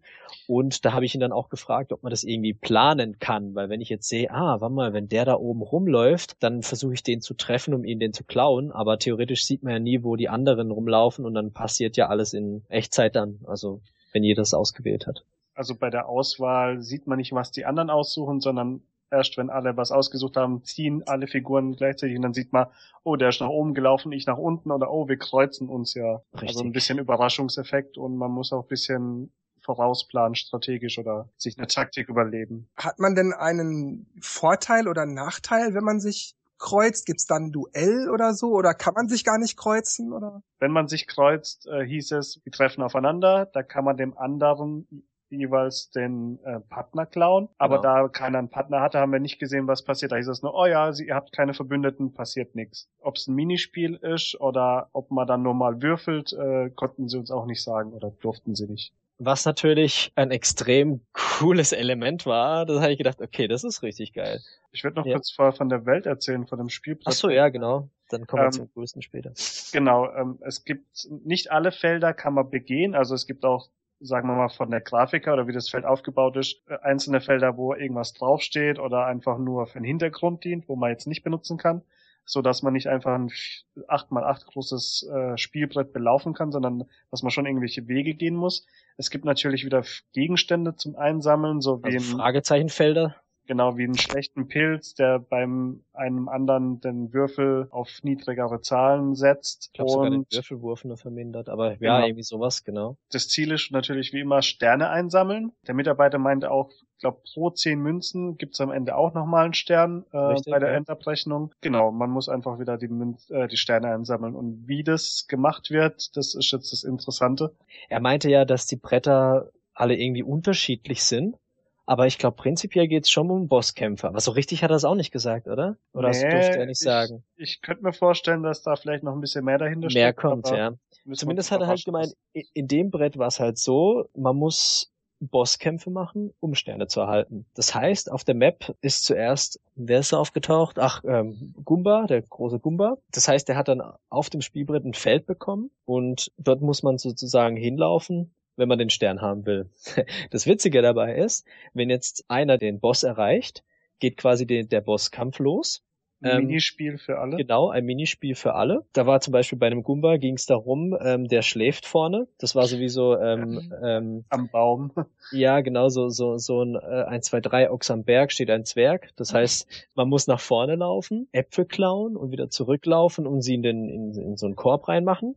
Und der wacht dann irgendwann auf, wird halt sauer und versucht einen anzurempeln. Und der, der halt die meisten Äpfel sammelt, gewinnt. Das Witzige an der Sache ist, der, der dort zu den, den Bosskampf sozusagen einleitet, der darf als erster anfangen. Das heißt, bei jedem beginnt das Spiel, aber der, der noch nicht dort ist, muss erstmal zu dem Bossfeld hinrennen. Das funktioniert so, dass eben der, der schon dort ist, anfängt, die Äpfel zu sammeln und je nachdem, wie viele Felder man entfernt ist, hat man eine bestimmte Zeit, glaube ich. Man muss so schnell wie möglich A drücken, A drücken, genau. um die Distanz zurückzulegen. Ja. Wer näher dran ist, startet halt schneller. Genau, das Und- heißt, wenn man halt äh, Kilometer weit von dem Boss weg ist, weil man halt vielleicht oben irgendwelche Items gesammelt hat, muss man halt wie ein verrückter A drücken und äh, kommt dann dementsprechend später ins Spiel und hat dann den Nachteil, dass man noch nicht so viele Äpfel gesammelt hat, während andere die halt schon längst einsammeln. Und dann kommt man wie bei Super Mario, äh, New Super Mario Brothers, man kommt mit so in so einer Blase reingeflogen und wird dann auf, draufgesetzt aufs Spielfeld und dann kann man loslegen. Das bedeutet, das Minispiel startet zwar bei allen gleichzeitig, Genau. aber wer zu spät angekommen ist, darf erst nach fünf, sechs, sieben Sekunden sich bewegen. Ja, solange wie er halt braucht, um dorthin zu kommen auf dieses Bossfeld, auf Genau. dem Spielbrett. Der ist dann noch gar nicht da. Der ein, der das initiiert, der ist dann erstmal allein in dem Minispiel. Genau, der darf schon mal Äpfel wie blöd sammeln und die anderen müssen halt durch verrücktes A drücken halt so schnell wie möglich dahin gehen und dürfen dann erst anfangen. Also startet das Minispiel doch nicht gleichzeitig bei allen. Das ist ein Bildschirm, Also- den man dann sieht. Genau, man, sieht also- das, man sieht auf einem Bildschirm das Minispiel und auf unteren Bildschirm sieht man die Karte und Genau. so vereinfacht einfach so ein Weg zu dem Boss. Und wenn man schnell A drückt, sieht Weg. man, wie sich die Figur oder so ein Bild von der Figur einfach über die Karte bewegt. So 10, 9, 8, 7, 6, 5, 4, 3, 2, 1, Bing und dann darf man anfangen und dann kann man Es dauert auch nicht so lange, dass der andere schon 15 Sekunden lang äh, Vorsprung hat, sondern der ziemlich nah dran ist, fängt eine Sekunde später an und die, wo ganz weit weg sind, haben ungefähr drei Sekunden später angefangen. Und nachdem das Minispiel dann vorbei ist und ich musste ganz schnell A drücken, um da hinzukommen, Ja, bin ich denn dann an der Stelle, wo ich mich durch A drücken hingedrückt habe sozusagen, oder bin ich dann an meiner an Ausgangsposition? deiner Ausgangsposition. Was ja wieder Vorteil sein kann, wenn der nächste Bossgegner woanders auftaucht. ja, deshalb frage Mhm. ich Das genau. kann dann taktisch auch sein, dass man vielleicht dann gar nicht zum Boss geht, wenn man denkt, okay, der andere ist schneller. Ich gehe lieber in eine andere Richtung, vielleicht ist da der nächste Boss. Mhm. genau. Und das was hat dann so kleine strategische Okay, Elemente. okay. Ja. Was ich witzig fand, ich meine, das in dem Trailer gesehen zu haben, gerade bei diesem Bossspiel, ihr könnt mich ja korrigieren, falls nicht stimmt, dass man diese Gier der Spieler ausnutzt. Das heißt, desto mehr Äpfel ich auf einmal sammle, desto langsamer läuft mein Tod Mhm. zurück. Das, das war so, so, eine, so ein Teil von dem Minispiel. Okay. Also man kann sich überlegen, sammle ich viele auf einmal und langsam Genau. oder nehme ich lieber zwei, dreimal den Weg auf mich und sammle weniger Äpfel ein. Das Schöne war, das Minispiel war gleichzeitig kooperativ und gegeneinander. Man hat für sich Äpfel gesammelt. Wer die meisten hat, kriegt einen Stern, alle anderen kriegen ein paar Münzen. Gleichzeitig muss man aber 50 Äpfel sammeln als Team, um die Mission abzuschließen. 25 Äpfeln ist der Gumba aufgewacht und hat halt mitgemischt. Also es war echt eine lustige Mischung aus kooperativ und gegeneinander. Man hat auch schön gesehen, der, der als letztes in das Minispiel kam, hatte aber eine Begleitung dabei, Mario. Und zu zweit haben die das Feld schneller abgeräumt, als Genau. der, der ganz am Anfang angefangen hat. Weil zwei Figuren gelaufen Genau. Das ist halt, wenn man halt einen Companion dabei hat, also irgendeinen Partner, Mario oder so, der hilft dann einem mit und sammelt dann halt mit die Sachen. Das ist halt dann ganz cool, ja. Ich glaube, das bringt ziemlich viel Überraschung oder Wendungen mit ins Spiel und ein bisschen taktisch ist auch. Und ist auch mal ganz was Neues, also interessant. So wie Dennis gesagt hat, ich er weiß nicht, ob das den Namen Mario Party verdient, weil sich das Spielprinzip wieder schon arg verändert hat, aber Irgendwie schon ist es halt doch witzig. eine Mario Party, aber irgendwie was anderes, ja. Ja. Ähm, ich möchte kurz noch bei dem Minispiel bleiben. Ich habe da noch eine Frage. Ist es dann so, dass wie bei Teil 9 und 10 etwa, dass da ständig die CPU das irgendwie justiert, dass der, der zuletzt ins Spiel reinkam, ähm, dann irgendwie durch, durch irgendwelche Boni aufholt oder kriegt dann der Erste, der, der zuerst da war, fünf Äpfel abgezogen oder irgendwas? Gibt's da so Mechanismen? Habt ihr da irgendwas feststellen können? Nicht, dass ich wüsste. Mir ist nichts Also da, eingefallen. da gab es kein irgendwie Handicap oder so. Wirklich ganz stumpf, wer zuerst kommt, mal zuerst Genau. und fertig. Genau. Der, der, der hat angefangen, ist schon mal losgelaufen. Während der die erste Fuhre zurückgebracht hat, ist der andere ins Spielfeld gekommen, hat auch gleich mitgemacht. Da gab's, glaub, also wir haben, ich habe nichts gesehen von einem Handicap oder Ausgleich. Und habt ihr ganz allgemein irgendwie gemerkt, äh, so Handicap-mäßig, ja, der Computer hilft immer nach, dann kriegt der eine einen extra Würfel oder der andere wird von einem Blitz getroffen und darf sich nicht bewegen oder irgendwas, damit immer dieses Gummibandprinzip greift? Habt ihr da irgendwas Naja, gemerkt? dadurch, dass man ja ähm, die Wege selber bestimmen kann, auch was man auf dem Brett auswählt, also jetzt auch ein Fragezeichenfeld holt und ein Item einsetzt, das hat man ja so eigentlich selber in der Hand. Also ist nicht eher mehr wie klassisches. Mario. Ja, ja. Nicht so beeinflusst, dass alles irgendwie fair ist oder. Ähm, Ja. Habt ihr, habt ihr außer Giftpilz und vielleicht ein Spezialwürfel noch andere Items entdecken können? Äh, es gab, glaube ich, noch ein, war das auch ein Pilz, der da mehr Würfelwürfe hingezaubert hat für sich selbst, aber leider haben wir nicht mehr, auch er hat uns leider nicht mehr erzählt. Also, ich habe also, natürlich gefragt, was es da für Items gibt oder dass es ja auch früher den Buhu gab, der mal irgendwas klaut oder so. Ah, dazu kann ich nichts sagen. ähm, Also das- ich, die ich finde Demo es tatsächlich interessant an. Also Habt ihr denn in, in irgendeiner Weise irgendwas feststellen können, wo ihr, wo man denken könnte, ja, da manipuliert die CPU irgendwie dran rum, dass halt irgendwie keiner den anderen sozusagen davonläuft mit den Punkten? er will es wissen. Ja, das, das möchte ich Also, wissen. mir ist- ja. mir ist Ich nichts bin schockiert, war das bei den letzten Mario-Titeln so? Oh ja. Ja gut, wenn, wenn, du wenn du anguckst wie 9 und 10, wie wir das gespielt haben, da hat ja Okay. immer der letzte irgendwie wieder Sterne gekriegt, damit er wieder vorne war und. dieses komische Ausgleichsprinzip, dass halt keiner wirklich der letzte ist. Ich meine, er hat natürlich gesagt, bei bei der Party hat ist keiner der Verlierer, weil man kriegt ja auch Münzen, wenn man bei dem Minispiel jetzt nicht gewinnt. Also der der gewinnt, kriegt natürlich den Stern, was halt viel wert ist, aber die anderen kriegen halt ein paar Münzen und am Schluss kriegt man wie gesagt für jede 10 Münzen einen Stern, also da kann sich dann auch nochmal so ein bisschen was natürlich durch Münzsammeln oder Glück vielleicht ein bisschen verändern, aber Das war ja. aber früher auch schon bei Mario Party. Ja, so. natürlich mit Ja, dem, aber, mit dem, ähm, dem Bonus. habt ihr vielleicht beobachten Ja. können, ob da immer alle so gleich auf waren oder ist da mal einer, ja, eigentlich so ähnlich wie, sie- wie sie Jörg äh, gerade gefragt hat, ob da einer mal davongerannt ist und vielleicht mal deutlich vorne war und es ist trotzdem nichts passiert, um das wieder auszugleichen. Lass ich mich glaub, kurz dazu erzählen. Ja. Die Demo war sehr kurz. Also Ja. die haben, glaube ich, insgesamt dreimal gewürfelt und haben sich bewegt.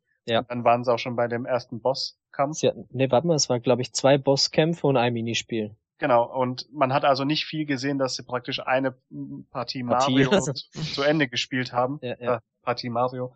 Man hat auch nicht am Schluss gesehen, ah, der hat zwei Sterne, der hat einen Stern, der hat zehn Münzen, der hat hundert Münzen. Wer dann am Schluss gewonnen hat, das haben sie gar nicht gezeigt. Mhm. in dem einzelnen Minispiel hat man überhaupt nichts davon gesehen, dass irgendwas äh, von der CPU beeinflusst wird. Und bei den Bosskämpfen eigentlich auch nicht.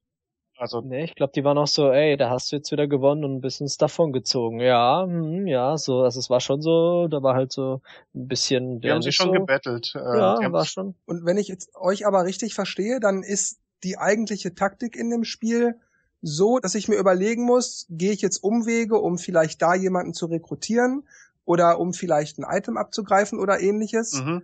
Oder bemühe ich mich, möglichst schnell beim Geist zu sein, damit ich der Erste sein kann, der das Spiel anfängt, um zeitliche Vorsprünge Mhm. beim rauszuholen. Boss. Es kommt ja auch darauf an, was man würfelt. Wenn man sieht, äh, der andere würfelt eine 8 und rennt zum Boss und ich würfel eine 3 und merke, in die andere Richtung ist aber ein Gegenstand, erreiche ich den vielleicht noch und sonst habe ich nicht so viel Vorteile, wenn ich dem folge. Man muss auch sehen, was, was für Elemente die anderen Bretter noch bieten. Also Und vor allem, was die, was die ähm, Partner so bieten. Ich denke ja, dass ja jeder Partner, mein Peach ist vielleicht besonders schnell, Mario besonders stark, vielleicht unterscheidet sich das dann auch in den Spielen, weil dadurch, dass der eine natürlich zuletzt dort ankam, weil er am weitesten weg war, hatte aber Mario dabei, dann hat er natürlich einen Vorteil gehabt, weil halt zwei Hände oder vier Hände mitgeholfen haben. Meinst du wirklich, dass dann ein anderer Charakter, Peach zum Beispiel, mehr Äpfel tragen konnte als Mario? Also, weil du Vielleicht. meintest, die haben verschiedene Eigenschaften. Also ich könnte mir vorstellen, dass es sowas ist, weil was macht das für einen Sinn, wenn alle gleich sind? Gut, bei Mario Party macht das keinen Sinn. Man hat ja nur die Charaktere ausgewählt nach Belieben, wie man sie mag. Bisher Ja. waren sie ja eh alle gleich eigentlich immer. Ja, ja, Ich klar. könnte mir Aber vorstellen, dass es einfach für die Abwechslung, für die Darstellung ist, dass nicht jeder den gleichen Nebendarsteller hat.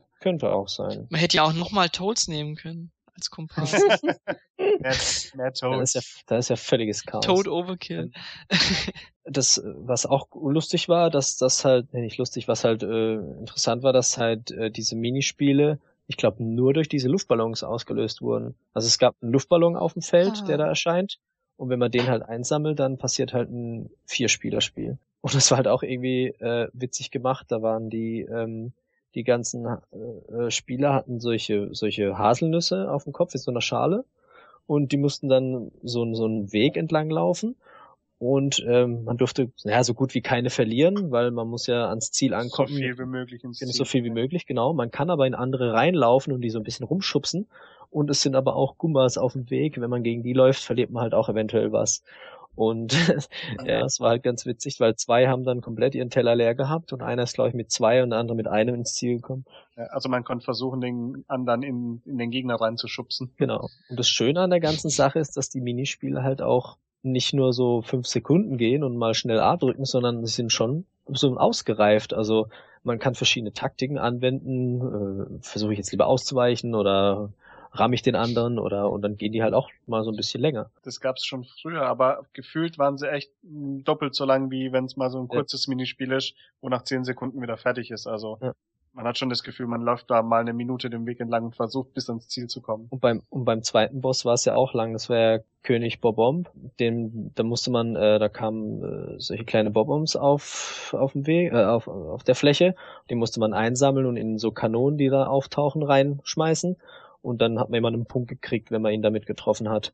Und äh, wenn man dann auch einen Helfer dabei hatte, der hat dann mitgeholfen nachzuladen, hat man dann natürlich auch einen Vorteil muss man halt dann auch sehen, wie weit das Ganze halt fair ausbalanciert wird, weil ich weiß ja nicht, wie doof der Computer agiert oder wie schnell der die Dinger lädt, weil nachher hat man einen, der da, keine Ahnung, drei Bomben in fünf Sekunden macht. Ja, vielleicht kann man da wieder einen Schwierigkeitsgrad einstellen, leicht, mittel, schwer oder so, wie früher. Ja, das, was man gesehen hat, war eigentlich doch relativ. Vier Fragen habe ich aber noch. Ich habe mir gedacht, was alles kommt. Habt ihr irgendwas gesehen? Das ich bin mir ziemlich sicher, ich kann drei davon schon beantworten. Ist alles auch Gameplay bezogen. Ähm, zum einen, kann ich das Gameplay also ohne das jetzt schlecht reden zu wollen, sondern nur um ein Bild davon zu haben. So zusammenfassen. Alle würfeln, alle bewegen sich mehr oder weniger gleichzeitig zick und zack über das Feld. Sobald einer bei einem Bossfeld ist, startet der Bosskampf. Dann gibt's danach Münzen. Und dann würfeln wieder alle, um möglichst schnell zum Bossfeld zu kommen. Danach gibt's Münzen und so weiter. Ist das erstmal so richtig? Beim Bosskampf gibt's einen Stern und für alle anderen ja. Münzen. Also der Gewinner kriegt den Stern, die anderen drei kriegen Münzen. Genau. Und dann gibt's einen neuen Boss auf einem anderen Feld. Der erscheint dann auf einer, ja, da, da hat sich auch so eine Plattform, ging da auf und da hat, war da dann der König Bob Omb und ich glaube beim dritten war es tatsächlich, glaube ich, Buhu oder so. Da sind sie aber nicht mehr hin. Und das geht dann nach 50 Mal gewürfelt haben oder nach 10 Minuten, da läuft dann so eine Uhr ab oder wenn drei Sterne vergeben wurden oder wie muss ich mir das denken? Das ist eine gute Frage, das hat man aus der Demo nicht gesehen. Da kann ich dir einige Statistiken dazu sagen. Wir, die haben nicht gesagt, wie viele Minispiele geben wird. Ja. Die haben nicht gesagt, wie viele Gegner es pro Feld geben wird, also Endbosse. Und die haben auch nicht gesagt, was die Abbruchbedingung ist. Ich, der hat sich ganz leicht durchs Menü, Menü geklickt am Anfang, aber das haben wir leider nicht gesehen. Fotos ah, doch, ich hab's am, doch, am Anfang aufgepasst. Ja, am Anfang hat man ja gesehen mit diesen Welten, aber was da. Genau, da und dass er die Toads aussucht, aber nicht, genau. dass er genau. irgendwie sagt, Spielbrett. Stimmt, aber ähm, gar nicht gesehen, ob man da irgendwas äh, mit, wie viel da eingestellt war. Aber hm. diese, diese Oberwelt schreit ja quasi nach einem umfangreichen Story-Modus. Irgendwie schon, ne? Irgendwie. Für was sollte man denn sonst so aufbauen? Das ist schon irgendwie seltsam. Vielleicht war das auch so ein, so ein kooperatives, mehr oder weniger Brettspiel, wo man dann die ganzen Welten zusammen durchzeigt. Wie, wie der Bosskampf auch, der ist kooperativ und gleichzeitig doch gegeneinander, wer den Stern bekommt. Jetzt kommt die Online-Frage noch. Nein, das wird, online wird's nicht haben, das weiß ich jetzt schon. Und wenn, dann hätte der das nicht gezeigt.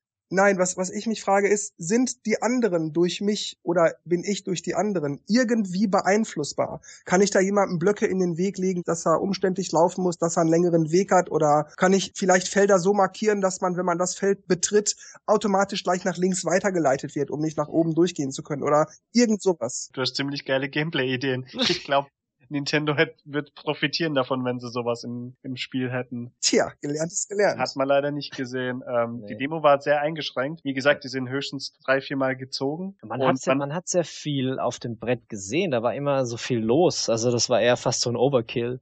Viele also ich habe ich, ich habe auch versucht, auf vieles zu achten, aber das war irgendwie so. Ich glaube schon, dass da irgendwas auf den Brettern zu sehen war, aber ich hätte gesagt, es waren so ein Viertel aller Felder waren irgendwie besonders markiert, Fragezeichen oder yeah. andere Symbole aber die haben sie kaum benutzt und wir haben wirklich nur ein Minispiel, zwei Bosskämpfe gesehen und viermal ja. sind sie gezogen. Und auch nichts, was ein Fragezeichenfeld bewirkt. Noch zwei Stück, also er hat wie diesen Giftpilz gehabt, da hat er einem seiner Spieler zwei Punkte abgezogen, dann ist halt nur zwei weniger gelaufen und er hat auch gemeint, er hätte den, den wie gesagt, den Bonuswürfelpilz oder, oder dass er halt mehr laufen kann, das habe ich aber nicht gesehen. Mehr wurde nicht verraten, beziehungsweise hieß es dann, schaut euch doch die E3 Treehouse Videos an. Ja, genau. Äh, ich hätte noch kurz eine Frage, man musste man genau auf das Feld vom Boss kommen oder ja. konnte man das, man musste genau drauf kommen, okay. Ja, es gab vor dem Boss, der war halt so eine Figur auf dem Feld, vorne dran gab es ein Feld, wo man dann hinkommen musste, ja. Er hat auch gesagt, äh, man muss die volle Würfelzahl benutzen. Ja, also wenn du jetzt eine 6 würfelst, schon bist drei Felder weg vom Boss, hast du Pech gehabt. Genau, aber das ist nicht nur beim Boss, sondern immer. Das mhm. heißt, wenn du eine 5 würfelst, musst du auch die 5 Felder ja. gehen, musst halt dann Schlangenlinie laufen oder so, wenn du zu einem bestimmten Feld willst. Jetzt hatte Dennis immer mal wieder auch so Wort benutzt wie Taktik, taktisch. Inwiefern ist denn das Gameplay jetzt sozusagen taktisch? Welche Gedanken würde ich mir üblicherweise machen, wenn ich jetzt gleich dran bin und wieder mit, an, mit den anderen würfeln muss? Worauf würde ich achten wahrscheinlich? Frage ist, will mal jemand über den Weg laufen, wenn man äh, einen Partner hat, ob ich den die Gefahr habe, zu den zu verlieren? Sehe ich auf der Karte irgendwelche Gegenstände, die von Vorteil für mich sind und versuche die zu erreichen? Oder sehe ich schon. Vielleicht ist einer nah am Gegner, dann kann ich den mit einem Giftpilz vielleicht äh, einschränken oder will genau. ich erster beim Gegner sein, weil ich zwei Partner habe? Also ich glaube, es geht auch mehr, oder? Das weiß also in der nicht. Demo hat man es nicht gesehen, aber ich meine, dass es im Video vorkommt. Spekulation, zwei, drei Leute. Gerüchte hier. Äh, Gerüchte. Nee, ich weiß es nicht, habe ich nicht mitgekriegt. Also ist mein primäres Ziel im Großen und Ganzen immer möglichst der Erste beim Bosskampf zu sein. Hm, ich, wie gesagt, das muss nicht immer der Vorteil sein. Also wenn du ziemlich in der Nähe bist, ist der Unterschied ziemlich klein, wann du, wann du später startest ähm, ist so ein ganz kleines Handicap. Das heißt, ich kann mir überlegen, ach, die halbe Sekunde, da bin ich sowieso schnell hingelaufen, dann soll er halt nicht vor mir anfangen. Genau, dann nehme ich lieber noch den Pilz mit oder so. Ähm, ich denke, das Lustigste ist immer, wenn die Leute gewürfelt haben und dann gleichzeitig alle den Weg aussuchen und überlegen, was, wo könnte der andere jetzt langlaufen?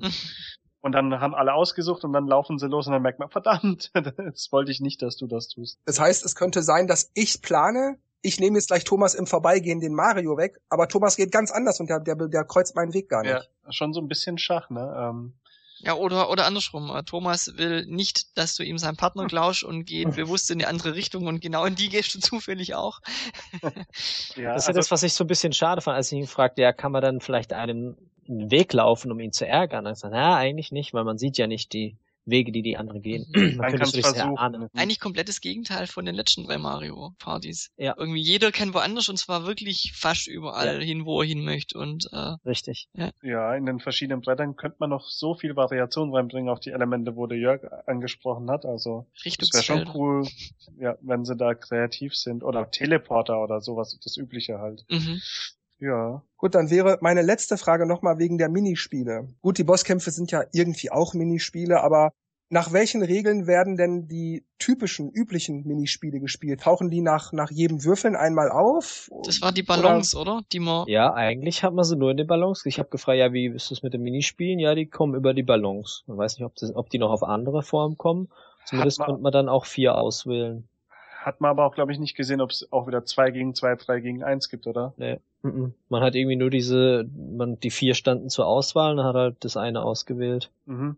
Also man muss ein Feld drüber laufen, um das zu aktivieren. Ja. Also da muss ich für mich auch sagen, das klingt tatsächlich recht positiv. Erstmal Daumen nach oben, verstehe ich das so richtig? Auf jeden Fall. Ja, es ist auf jeden Fall mal was anderes wieder. Also, weil das mit dem, mit dem alle fahren in einem Wagen, das ist total doof.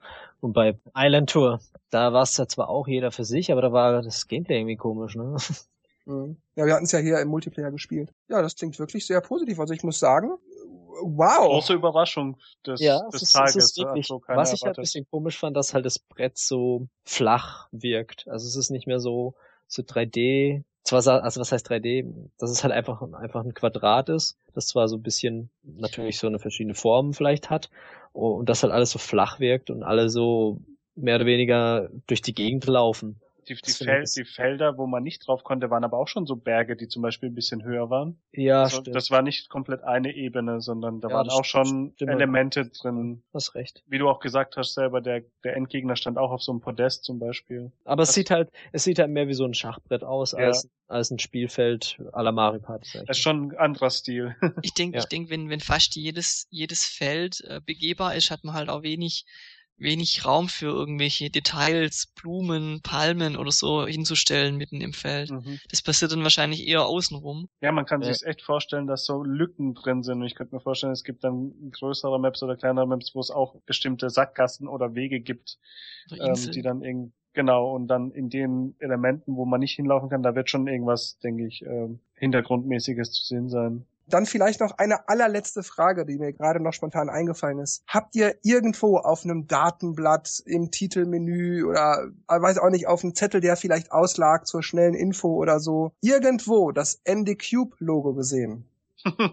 oh, es lag nichts aus. Das war das Einzige, was Menü habe ich auch nichts gesehen, ne. Na gut, dann kommen wir mal zu Paper Mario Color Splash und ich hoffe, hoffe, hoffe, ihr könnt da genauso viele positive Dinge in mir auslösen wie gerade bei Star Rush. Wir können es versuchen, weil ich fand's relativ positiv. Ich fand's cool. Ich fand's auch sehr cool. Relativ. Das war's. So. Nee, nee, so einfach lasse ich euch nicht vom Haken. Ich habe nicht so die große Erfahrung mit Paper Mario. Ich habe bisschen auf dem N64 und Gamecube gespielt und glaube sogar auf der Wii und dann aber nicht mehr so. Ja, das Schlimme ist, du hast beschäftigt. Stickers da nicht gespielt. Ja, ja, da fehlt die bloß Stickers da. Aber was heißt bloß? Ich meine, Ich habe gehört, da habe ich nichts verpasst, genau. Und die, wie bei Mario Party die Befürchtung, dass das neue Spiel so wie das letzte ist, würde ich auch widerlegen, dass es nicht so ist. Aber da kann Dennis vielleicht mehr dazu sagen in die Richtung. Doch sehr positiv überrascht. Man hat eine schöne Oberwelt gesehen. Ähm, Und das Meer, das Wasser, guck dir das Wasser an. Ja, also ähm, immer schön drauf achten, das ist alles mehrschichtig und mit Liebe und mit viel Farbe gemacht. Ja. Das ist einfach wunderschön. Guck dir das Wasser an. Ja. Ja. ähm, Also er hat gibt- bestimmt drei oder viermal gesagt, es sah schon cool aus, weil es halt solche verschiedene äh, Layer, so Ebenen hatte. Also so dunkelblau, hellblau und Ding und dann halt. sich bewegt hat am, am Sand Genau. entlang. ähm, Es war schon, also grafisch eine Wucht. Also einfach wie alles eben dieses, dieses, dieses Papiermäßige aufgebaut ist und eben das Wasser und die Wolken, genau, dreidimensional, Und das farblich. War das auch äh, toll? und das das Wasser. Wasser, genau. Ähm, nee, also doch. echt, ja, auch die, auch die Leute, die da rumlaufen, das ist echt cool gemacht. Also wie dieses typische, dass sie aus dem Schatten kommen und also ein bisschen Vordergrund, Hintergrund und an, an, an, an Präsentation, erste Sahne. Ja, sah echt super aus. Ähm, viele Ebenen, viel Beweg Bewegung drin, Animationen, ähm, die Farben waren super. Zur Grafik kann man echt nicht meckern. Also wenn man so, so schöne, bunte Nintendo-Stile liebt, wie schon bei Kirby oder bei Yoshi, das war ein bisschen anders ist oder äh, schön aussieht, da ist man dann auch wie sieht's denn mit dem Gameplay aus? Ja, man hat so eine schöne Oberwelt gesehen, äh, so ähnlich wie New Super Mario Bros., wo es dann so einzelne äh, Punkte gab, wo man dann zum nächsten Level praktisch laufen kann. Stimmt, das war wieder so eine Oberwelt gebaut. Genau, Ja. da hat man aber nicht viel davon gesehen, weil das war vorbereitet und der, da ist dann ein Level reingegangen. Mhm. Das war dann alles so Strand. Oh ja. Ähm, Wir müssen natürlich die Farbe einsammeln und die Farbe zurückbringen, äh, Thema angelehnt. Und dann gab es auch paar Hinweise Richtung, wie hieß das Gamecube Mario Spiel? Ich vergesse es immer wieder. Mario Sunshine. Genau, an Mario Sunshine war, gab es da einige Anlehnungen. Mhm. Zum Beispiel auch den Stern, den man am Schluss eingesammelt hat. Ähm, Gameplay. Man läuft durch eine 3D-Welt. Da befinden sich Gegner, die versuchen auch einen zu erwischen, wie zum Beispiel Dragon Quest. Man kann aber auch ausweichen, also dass man nicht in jeden Kampf hineingezogen wird. Ja, die sind nicht so nervig. Ähm, da gab es zum Beispiel Koopas, da gab es Goombas, da gab es aber auch diese fliegende Fische, die versucht haben, einen zu erwischen, weil man ja die meiste Zeit an so einem Strand-ähnlichen äh, Gegend durchgelaufen ist. Dann gab es halt immer ein bisschen Story dazu, wenn man mit verschiedenen Charakteren gesprochen hat. Die meisten waren auch wieder Toads.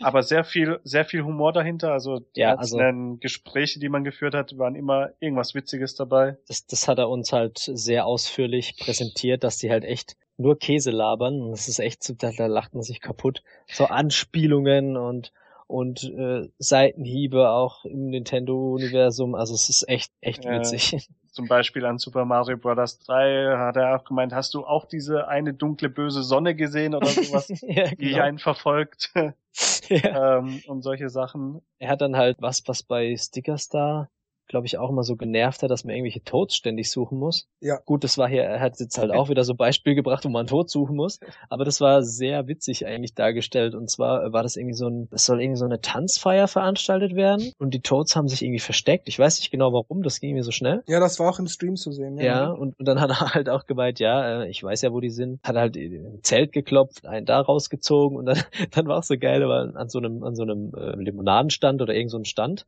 und da war halt so ein Toad.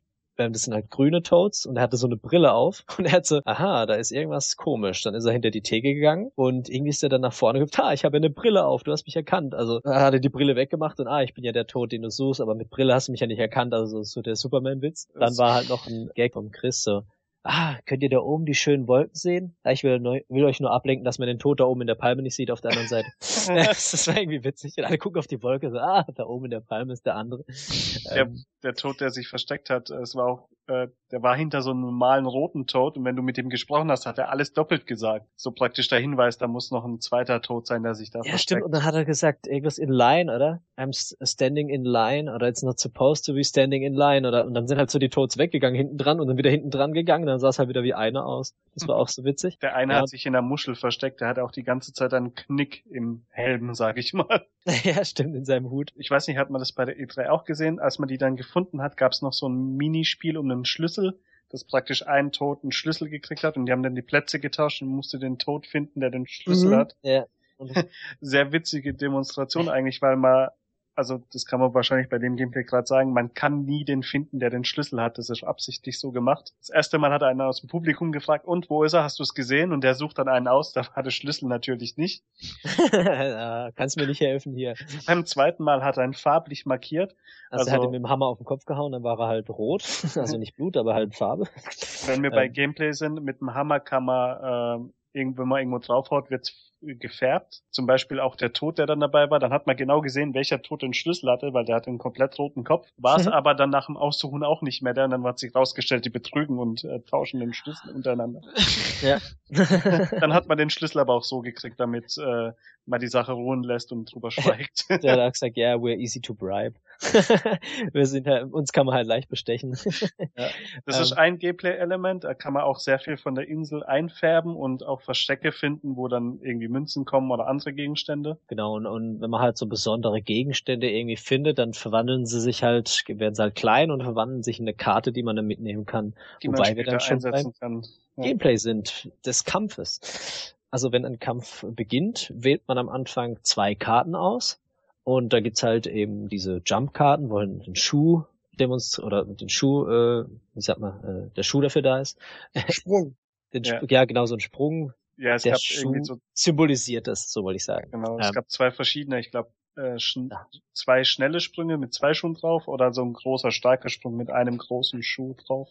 Genau, oder halt ein Hammer oder äh, natürlich kann man auch ähm, ähm, Pilze, ja, Feuerblumen. Pilze, Feuerblumen. Das, das Lustige ist, dass ähm, manche Karten sind weiß, also die sind nicht eingefärbt, manche schon. Das heißt, äh, man hat ja oben links so eine so eine so eine Einfärbbalken. Das heißt so rot, grün, blau. Nee, rot, gelb, blau. Rot, gelb, blau. Und ähm, das heißt, man kann dann diese weiße, äh, diese weißen Karten einfärben und je mehr Farbe man auf die Karte sprüht sozusagen, ähm, desto stärker wird ihre Kraft. Ähm, also die Fähigkeit, die man dann benutzt, also Sprung wird dann halt stärker im Angriff. Ähm, aber die Farbe geht auch weg. Nee, Genau, also- sagen? es ist nicht so, dass die Karte automatisch stärker ist, sondern man hat gesehen, so typisch, wenn man die Sprungattacke macht und gleichzeitig einen Knopf drückt, um, um pünktlich oder zur rechten Zeit den Angriff zu verstärken. Jedes Mal, wenn man das geschafft hat, ist ein bisschen von der Farbe weg. Also es sah ja. eher so aus, als könnte man die Karte aufladen und wenn die komplett weiß ist, kann man die, die Angriffe, die man macht, nicht noch verstärken. Hm, Das ja. ist ja so das typische Mar Paper Mario Element.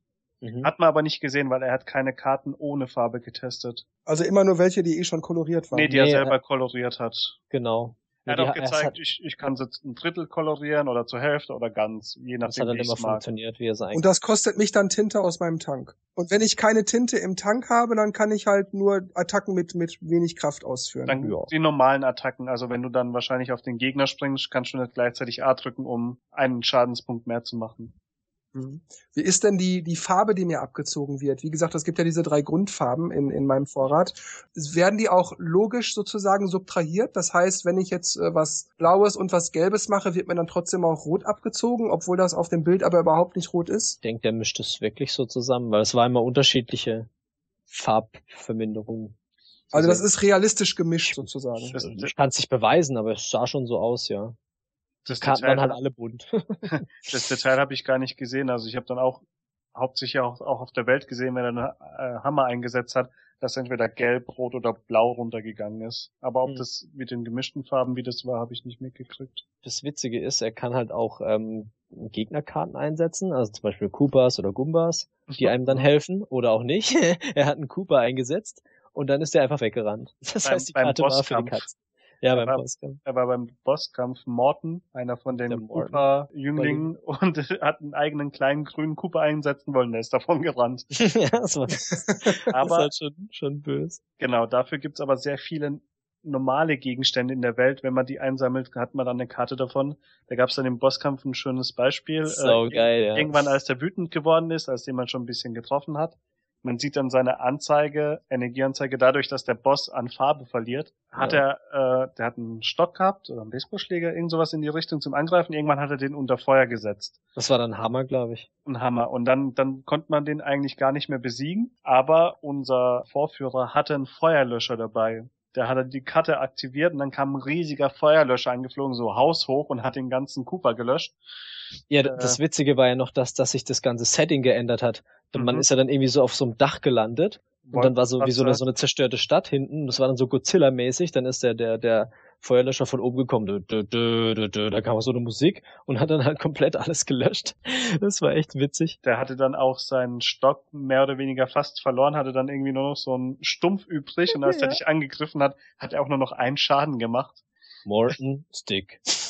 Das war schon witzig, Morton Stick. Also der Humor hat sich da ganz durchgezogen und dann hat Ja. er den auch ziemlich leicht besiegt. Abgesehen davon, dass ich die Karten nicht einfärbe, klingt das Kampfsystem komplett nach Stickerstar. Ja, bei Stickers hat man ja auch immer diese Sticker verwendet, um die Dinger zu verstärken oder so, glaube ich, ne? Oder wie das war. Ja, ja, richtig. Ja, ja, man hat dann auch so, wie, du, wie ihr das gerade erzählt habt, zum Beispiel mit dem Feuerlöscher oder in dem, in dem Trailer, der gezeigt wurde beim, beim Treehouse Stream, da war das auch so, dass man sah, wie da so eine riesige Katzenstatue kam oder Ja, ein die war auch- die hat er auch der wieder gefunden. weggepustet hat oder so. Das sind auch Karten, die gab es bei Stickerstar. Ja, und zumindest äh, war halt auch ganz cool, äh, bevor, also als er dann diesen, diesen Feuerhammer gemacht hat, hat dann Mario auch übel getroffen. Er hat, glaube ich, nur noch zwei Herzen gehabt. Und da hat man auch gehört, wie so die Musik so geleiert hat und er dann schon, äh, ja, so alles kaputt war halber. Enorm war, ja. Genau, dann hat er halt eine Herzkarte, äh, eine Pilzkarte genommen. Klar, dann haben sich seine Herzen wieder aufgefüllt. Beim Gegner, das war halt auch das Coole, dass eben äh, je mehr Energie man ihm abgezogen hat, desto weniger oder, oder desto mehr Farbe hat er verloren. Wurde dann irgendwann schwarz-weiß, bis er dann halt komplett weg war. Aber ähm, das habe ich mir auch so ein bisschen gedacht. Ich meine, früher hat man bei Paper Mario einfach einen Kampf angefangen, hat dann äh, dieses Drehrad gehabt und hat dann vielleicht mal ein Item benutzt, aber meistens hat man ja die Standard-Sprungattacke oder halt mit A oder B diesen Hammer gemacht, was ja so auch bei Mario Luigi, glaube ich, so ähnlich war. Aber ich glaube, das war bei Paper Mario auch so.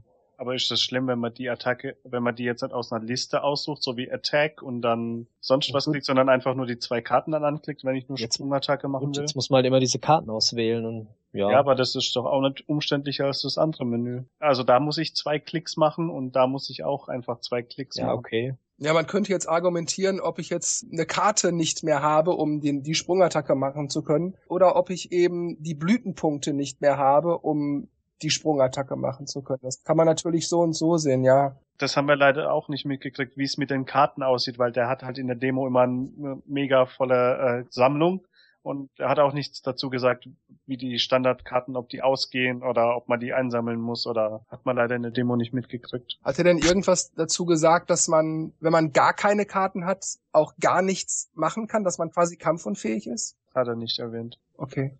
Wie ist denn das Gameplay allgemein? Kriege ich wahrscheinlich nicht, das kann man sich ja wahrscheinlich dann denken, aber ich frage das der Vollständigkeit halber mal, kriege ich Erfahrungspunkte? Finde ich irgendwo irgendwelche Helferlein, die mich begleiten, die mir zusätzliche Fähigkeiten geben oder Ich glaube, Helfer in, hat man eben nur gesehen im Sinne von als Karte dann eingesammelt. Ob es jetzt ein anderer Gegner ist, wie so ein kleiner Cooper oder ein besonderer Gegenstand. Erfahrungspunkte hat man auch nicht gesehen. Aber ich könnte mir, oder ich würde es mir so vorstellen, dass man schon irgendwie Erfahrungspunkte sammelt und im Level aufsteigt, dass man auch seine Energieleiste erhöhen kann. Also die Anzahl der Punkte. Hat man aber bei der Präsentation halt leider nichts gesehen, dass es Ja. irgendwie aufgestiegen wäre oder so. Ich kann mir aber auch nicht vorstellen, dass man das ganze Spiel mit 50 HP durchspielt. Bei Stickerstar haben die das im Grunde so gemacht, Ehrlich? nur dass die Okay. Ja, du hast keine Erfahrungspunkte gehabt, aber deine Energie, also deine Herzchen, die wurden, ich weiß nicht mehr durch was, ich glaube, man musste irgendwas sammeln und, und musste das dann aktivieren, anwenden. Okay. Dann bekam man, ich glaube, fünf oder zehn Herzen oder irgendwie so bekam man dann extra auf seine, also permanent auf seine Wie bei Anzeige. Zelda einen Herzcontainer gefunden. Ja, so ein bisschen so, ja. Ja, da, da gibt's leider keine genaue Informationen. Besonders beziehungsweise der Hinweis war wieder, schaut euch das Treehouse-Videos an. Ja, genau. Gab's da welche? Ich bin mir nicht sicher. Äh, ja, die auch Gab's- nicht mehr in Erinnerung gehabt, so richtig. Jetzt mal abseits vom Humor, ihr sagt ja, das sei alles ganz witzig und ulkig Mhm. und man würde immer mal wieder lachen. Das wäre sehr humoristisch. Mhm. Macht denn das Spiel, so ist das, wie ist euer Eindruck? Macht das Spaß? Läuft man da nur so durch und drückt seine Knöpfchen oder? Ähm, mir kam es ein bisschen einfach vor. Also meine Erfahrung mit Paper Mario ist eingeschränkt, aber zum Beispiel auf dem GameCube weiß ich, dass ich an manchen Stellen so wie bei Zelda zu kämpfen hatte.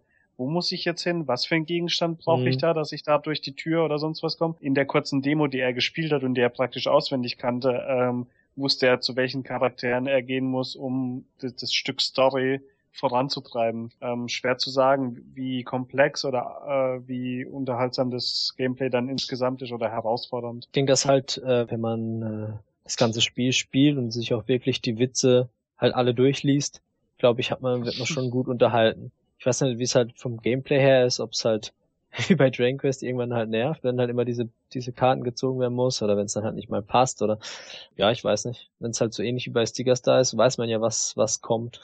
Aber das Gesamtkonzept kann ja trotzdem Spaß machen. Legt sich vielleicht ziemlich an Sticker Stars ran, aber, aber dann haben sie wieder versucht, es bisschen besser zu machen. er hat ja auch gesagt, ja, man findet halt im ganzen Spiel so diese ganzen netten Gags einfach. Da hat er sich auch, als er dann Level oder äh, nach rechts irgendwie weitergelaufen ist, dann war da so eine kleine Mini-Insel. Da hat er sich da auf so eine Liege gelegt und war dann so so so so ein Sommerurlaub äh, Atmosphäre. Kam so eine so eine Hula Hula Musik mit so ein paar Toads, die da reingelaufen sind. Und dann ist die Kamera so nach draußen gegangen und hat gedacht, ah, ist das schön. Wenn du schon gefragt hast, äh, man hat ja einen Begleiter im Spiel oder der so durchs Spiel leitet, dieser Farbeimer. ja. Ich habe den Namen jetzt aber vergessen. Der so ein bisschen die Story, Story vorantreibt, der ab und zu mal witzig drauf ist, aber auch wütend werden kann, wie zum Beispiel, wenn die Toads dir den Schlüssel nicht geben wollen. ja. Ähm, ob der dir irgendwie noch Fähigkeiten verleiht oder wie der dich vielleicht im Kampf unterstützt, hat man dann aber leider nicht gesehen. Aber es gab noch eine lustige Situation, wo er eine geheime Höhle gefunden hat, wo es einen Schatz gab. Mhm. Da war auch ein Toad da, der war dann in der Höhle und an einer Stelle und hat gemeint, ich suche hier einen Schatz, da muss irgendwo ein Geheimgang sein an der Wand, den man aktivieren kann und man findet ihn dann selber woanders und dann geht das Tor auf und man sieht den Schatz und wenn man dann nochmal zu dem Toad hingeht, sagt er, ich habe da irgendwas gehört, da hat sich doch was bewegt, aber ich kann mich nicht ablenken lassen, ich muss den Schalter finden. dann hat er weitergesucht und eins ist mir noch eingefallen, man hat noch ein Gameplay-Element gesehen, ähm, wo er beim Bosskampf die Welt auseinandergeschnitten hat, um Ah, stimmt. Aber das war, das war einfach Mhm. nur die, äh, ja, also zum Boss Hinnes, genau. Da war Genau, irgendwie Kannst so, du da das erzählen? Gab es das schon bei Sticker Stars? Äh, ja, ja, ich glaube, das gab's auch schon in der Art. Man hat halt dann so einen Sticker hingemacht, dass man irgendwas Bestimmtes erreichen konnte oder so. Und das war halt die auch. Der hat halt, ähm, da war halt so ein Vorsprung, da konnte man nicht rüber. Dann hat er es halt 2D gemacht, hat den oberen Teil ausgeschnitten und ist dann auf dem, Schatten praktisch. Oder ja, so. aber der Teil, der ausgeschnitten war, war weg und dann ist er eben auf dem Rest, was da war, auf der Linie sozusagen rübergelaufen und dann hat man es wieder normal gemacht und dann war er auf der anderen Seite. Ja, das war auch so ein bisschen Ausschnitt von einem bisschen anderen Gameplay als nur durch die Welt laufen. Ich weiß aber nicht, hat man sowas ähnliches schon mal bei Sticker Stars gesehen? Ja, ja, da musstest du Brücken einfügen oder einen Wasserfall oder irgend Ah, sowas. okay, ja, so ähnlich dürfte das dann wahrscheinlich auch sein. Ja, Markus, du möchtest nichts wissen? Nee, ich habe so konkret eigentlich keine Fragen. Ich, ich, ich höre eigentlich nur zu und Mhm. ähm, finde es sehr, sehr interessant, wie er drüber redet und, und wie, wie witzig das zu, zu, zu scheinen sein. Und ich glaube, das Wasser soll aussehen. ganz gut aussehen. Das ist halt die Frage. Ich meine, wenn man es halt so sieht, ist es halt schon irgendwie Mystiker Star. Das hat man ja schon von Anfang an gesehen. Aber ich denke, was er da so präsentiert hat, war es halt schon irgendwie witzig. Man muss halt dann gucken, wie halt das komplette Spiel wirkt. Aber ich meine, der Humor ist toll, die Grafik ist super, Gameplay ist halt. ist es von Nintendo bezahlt. Ja, ich würde bezahlen. Nein, aber das, was ich halt jetzt so empfinde, ist halt eher positiv. Aber wenn ich es dann spiele, muss man dann halt sehen, wenn es dann irgendwie komisch wird oder langweilig wird oder ich meine, es ist genauso wie mit den Toads, dass die halt alle gleich aussehen. Gut, manche haben grüne Punkte, manche haben gelbe Punkte, aber beim alten Paper Mario hat einer einen Bart gehabt oder keine Ahnung, da waren halt mehr die Unterschiede da. Und Oder andere, alle einfärben. oder andere Charaktere, ja. genau, alle einfärben. Bei Sticker Star haben sie ja das Element mit den Stickern eigentlich ganz witzig eingefügt, das was sie da so gemacht haben. Und ich denke, das ist halt jetzt so wie bei den Farben auch so typische Elemente, dass man halt irgendwie irgendwas einfärbt, was halt Sinn macht. Aber es ist halt nicht mehr so richtig das Paper Mario. Aber ich muss sagen, schade, dass sie Paper Mario und, und äh, Mario Party nicht da gehabt haben. Vor allem Mario Party. Das hätte mich nämlich echt interessiert, weil man dann schon so mit dem einen Auge okay, mit dem anderen hm, und dann will man es halt einfach sehen und seine Meinung bilden. Ich meine, man hat jetzt durch diese Präsentation natürlich schon einen eher positiven Eindruck gehabt, aber jetzt will ich halt einfach mehr sehen. Jetzt eine Bestätigung oder eine, äh, wie sagt man, Gegenteilbestätigung zu kriegen. Eine Abbestätigung. Eine Abbestätigung. Jetzt hattet ihr ja auch schon angedeutet, dass ihr bei den meisten Spielen dann doch relativ schnell eigentlich durch wart. Mhm. Wann seid ihr denn dann da wieder weg? Wir haben es bis zum Schluss auf eigentlich wieder aus. Ne? Ja, also es war 16. auf jeden Fall nach halb fünf. Ja, 16, drei Viertel, irgendwann Viertel bevor. Ja. Haben uns auch bei Harald so. verabschiedet. Auch noch ein noch kurzes Schwätzchen gehalten, genau. Und Thomas hat noch gefragt, warum der Merchandise-Stand hinten nicht offen hat. Den haben wir ja letztes Mal war, schon entdeckt. Genau, das war echt äh, gemein. Also die haben ja hinten so einen kleinen Shop mit allen möglichen lustigen Sachen. Der war zu. Und dann mal gefragt, warum? Ich meine, ihr habt hier 500 Leute, die Nintendo-Fans sind, die würden ja. euch den, Bude leer kaufen. Aber meinte, das ist irgendwie nur für Mitarbeiter mit besonderen Rabatten oder so. Behalte ich halt mein Geld. Okay. Ja. Man kann es nur anbieten, gell, wenn sie es nicht haben wollen. Am Anfang hatte ich ja dann erwähnt, eine halbe Stunde nachdem ihr zu Hause gewesen wärt, hätten wir dann auch gleich schon mit der Aufnahme begonnen. Wann wart ihr denn dann zu Hause, nachdem ihr da weg seid? 1915, ich glaube, ich war dann erst 1930 so daheim. Richtig, ja. Äh, es gab auch genug Stau auf dem Heimweg und Übel. Äh, ja. ja, da können die Hörer und Hörerinnen mal hören, wie fleißig ihr euch da reingestürzt habt. Gerade eben zu Hause noch angekommen und sofort wie das Mikrofon umgeschnallt. Ja, ja, ja ich glaube, du hast jetzt auch genug Material, um äh, eine Weile zu arbeiten. Genau. Ich habe auf jeden Fall genug Material. Mal gucken, was da am Ende mal rauskommt, ja. ja gut, dann danke ich euch beiden. Ach so, für die Berichterstattung oder so. Ich dachte, da kommt noch was. Ich bedanke mich auch für eure Eindrücke, Berichterstattungen, war sehr interessant, hat manche Sachen nochmal bestätigt, manche Sachen ähm, noch ein bisschen positiver dargestellt, als man es vielleicht im ersten Moment gedacht hat. Und ich. Naja, in der zweiten Hälfte, du warst ja in der ersten gar nicht ja. da. ich höre es mir dann an. Ja, aber ich denke mal, die wichtigsten Spiele habe ich mitgekriegt. Paper Mario und Mario Party, ne? Gern geschehen, hat Spaß ja, gemacht. Es war ein Vergnügen. Es ist es ist auch immer sehr, sehr chaotisch, wenn man dort ist. Ich meine, wenn man am Anfang hingeht, denkt man, ah, ist alles gemütlich noch viel Zeit und dann wow, wow, wow. Man will ja das noch ausprobieren, das noch ausprobieren, aber es ist natürlich auch ein, ein Riesenspaß immer. Vor allem, wenn man dann eben, wie ihr sagt, doch positive Eindrücke mitbringt. Das freut einen doch immer, macht Hoffnung auf das finale Spiel. ja. Wenn man, Hoffentlich werden die bestätigt. Ja. ja. Wenn man so überlegt, was man vor der E3 erwartet hat, war das doch ein voller Erfolg. Eigentlich schon, ja. gut, dann sage ich Tschüss, macht's gut und bis zum nächsten Mal und Dennis und Markus und Thomas machen das Licht aus. Tschüssi. Ciao. Bye bye. Tschüssi.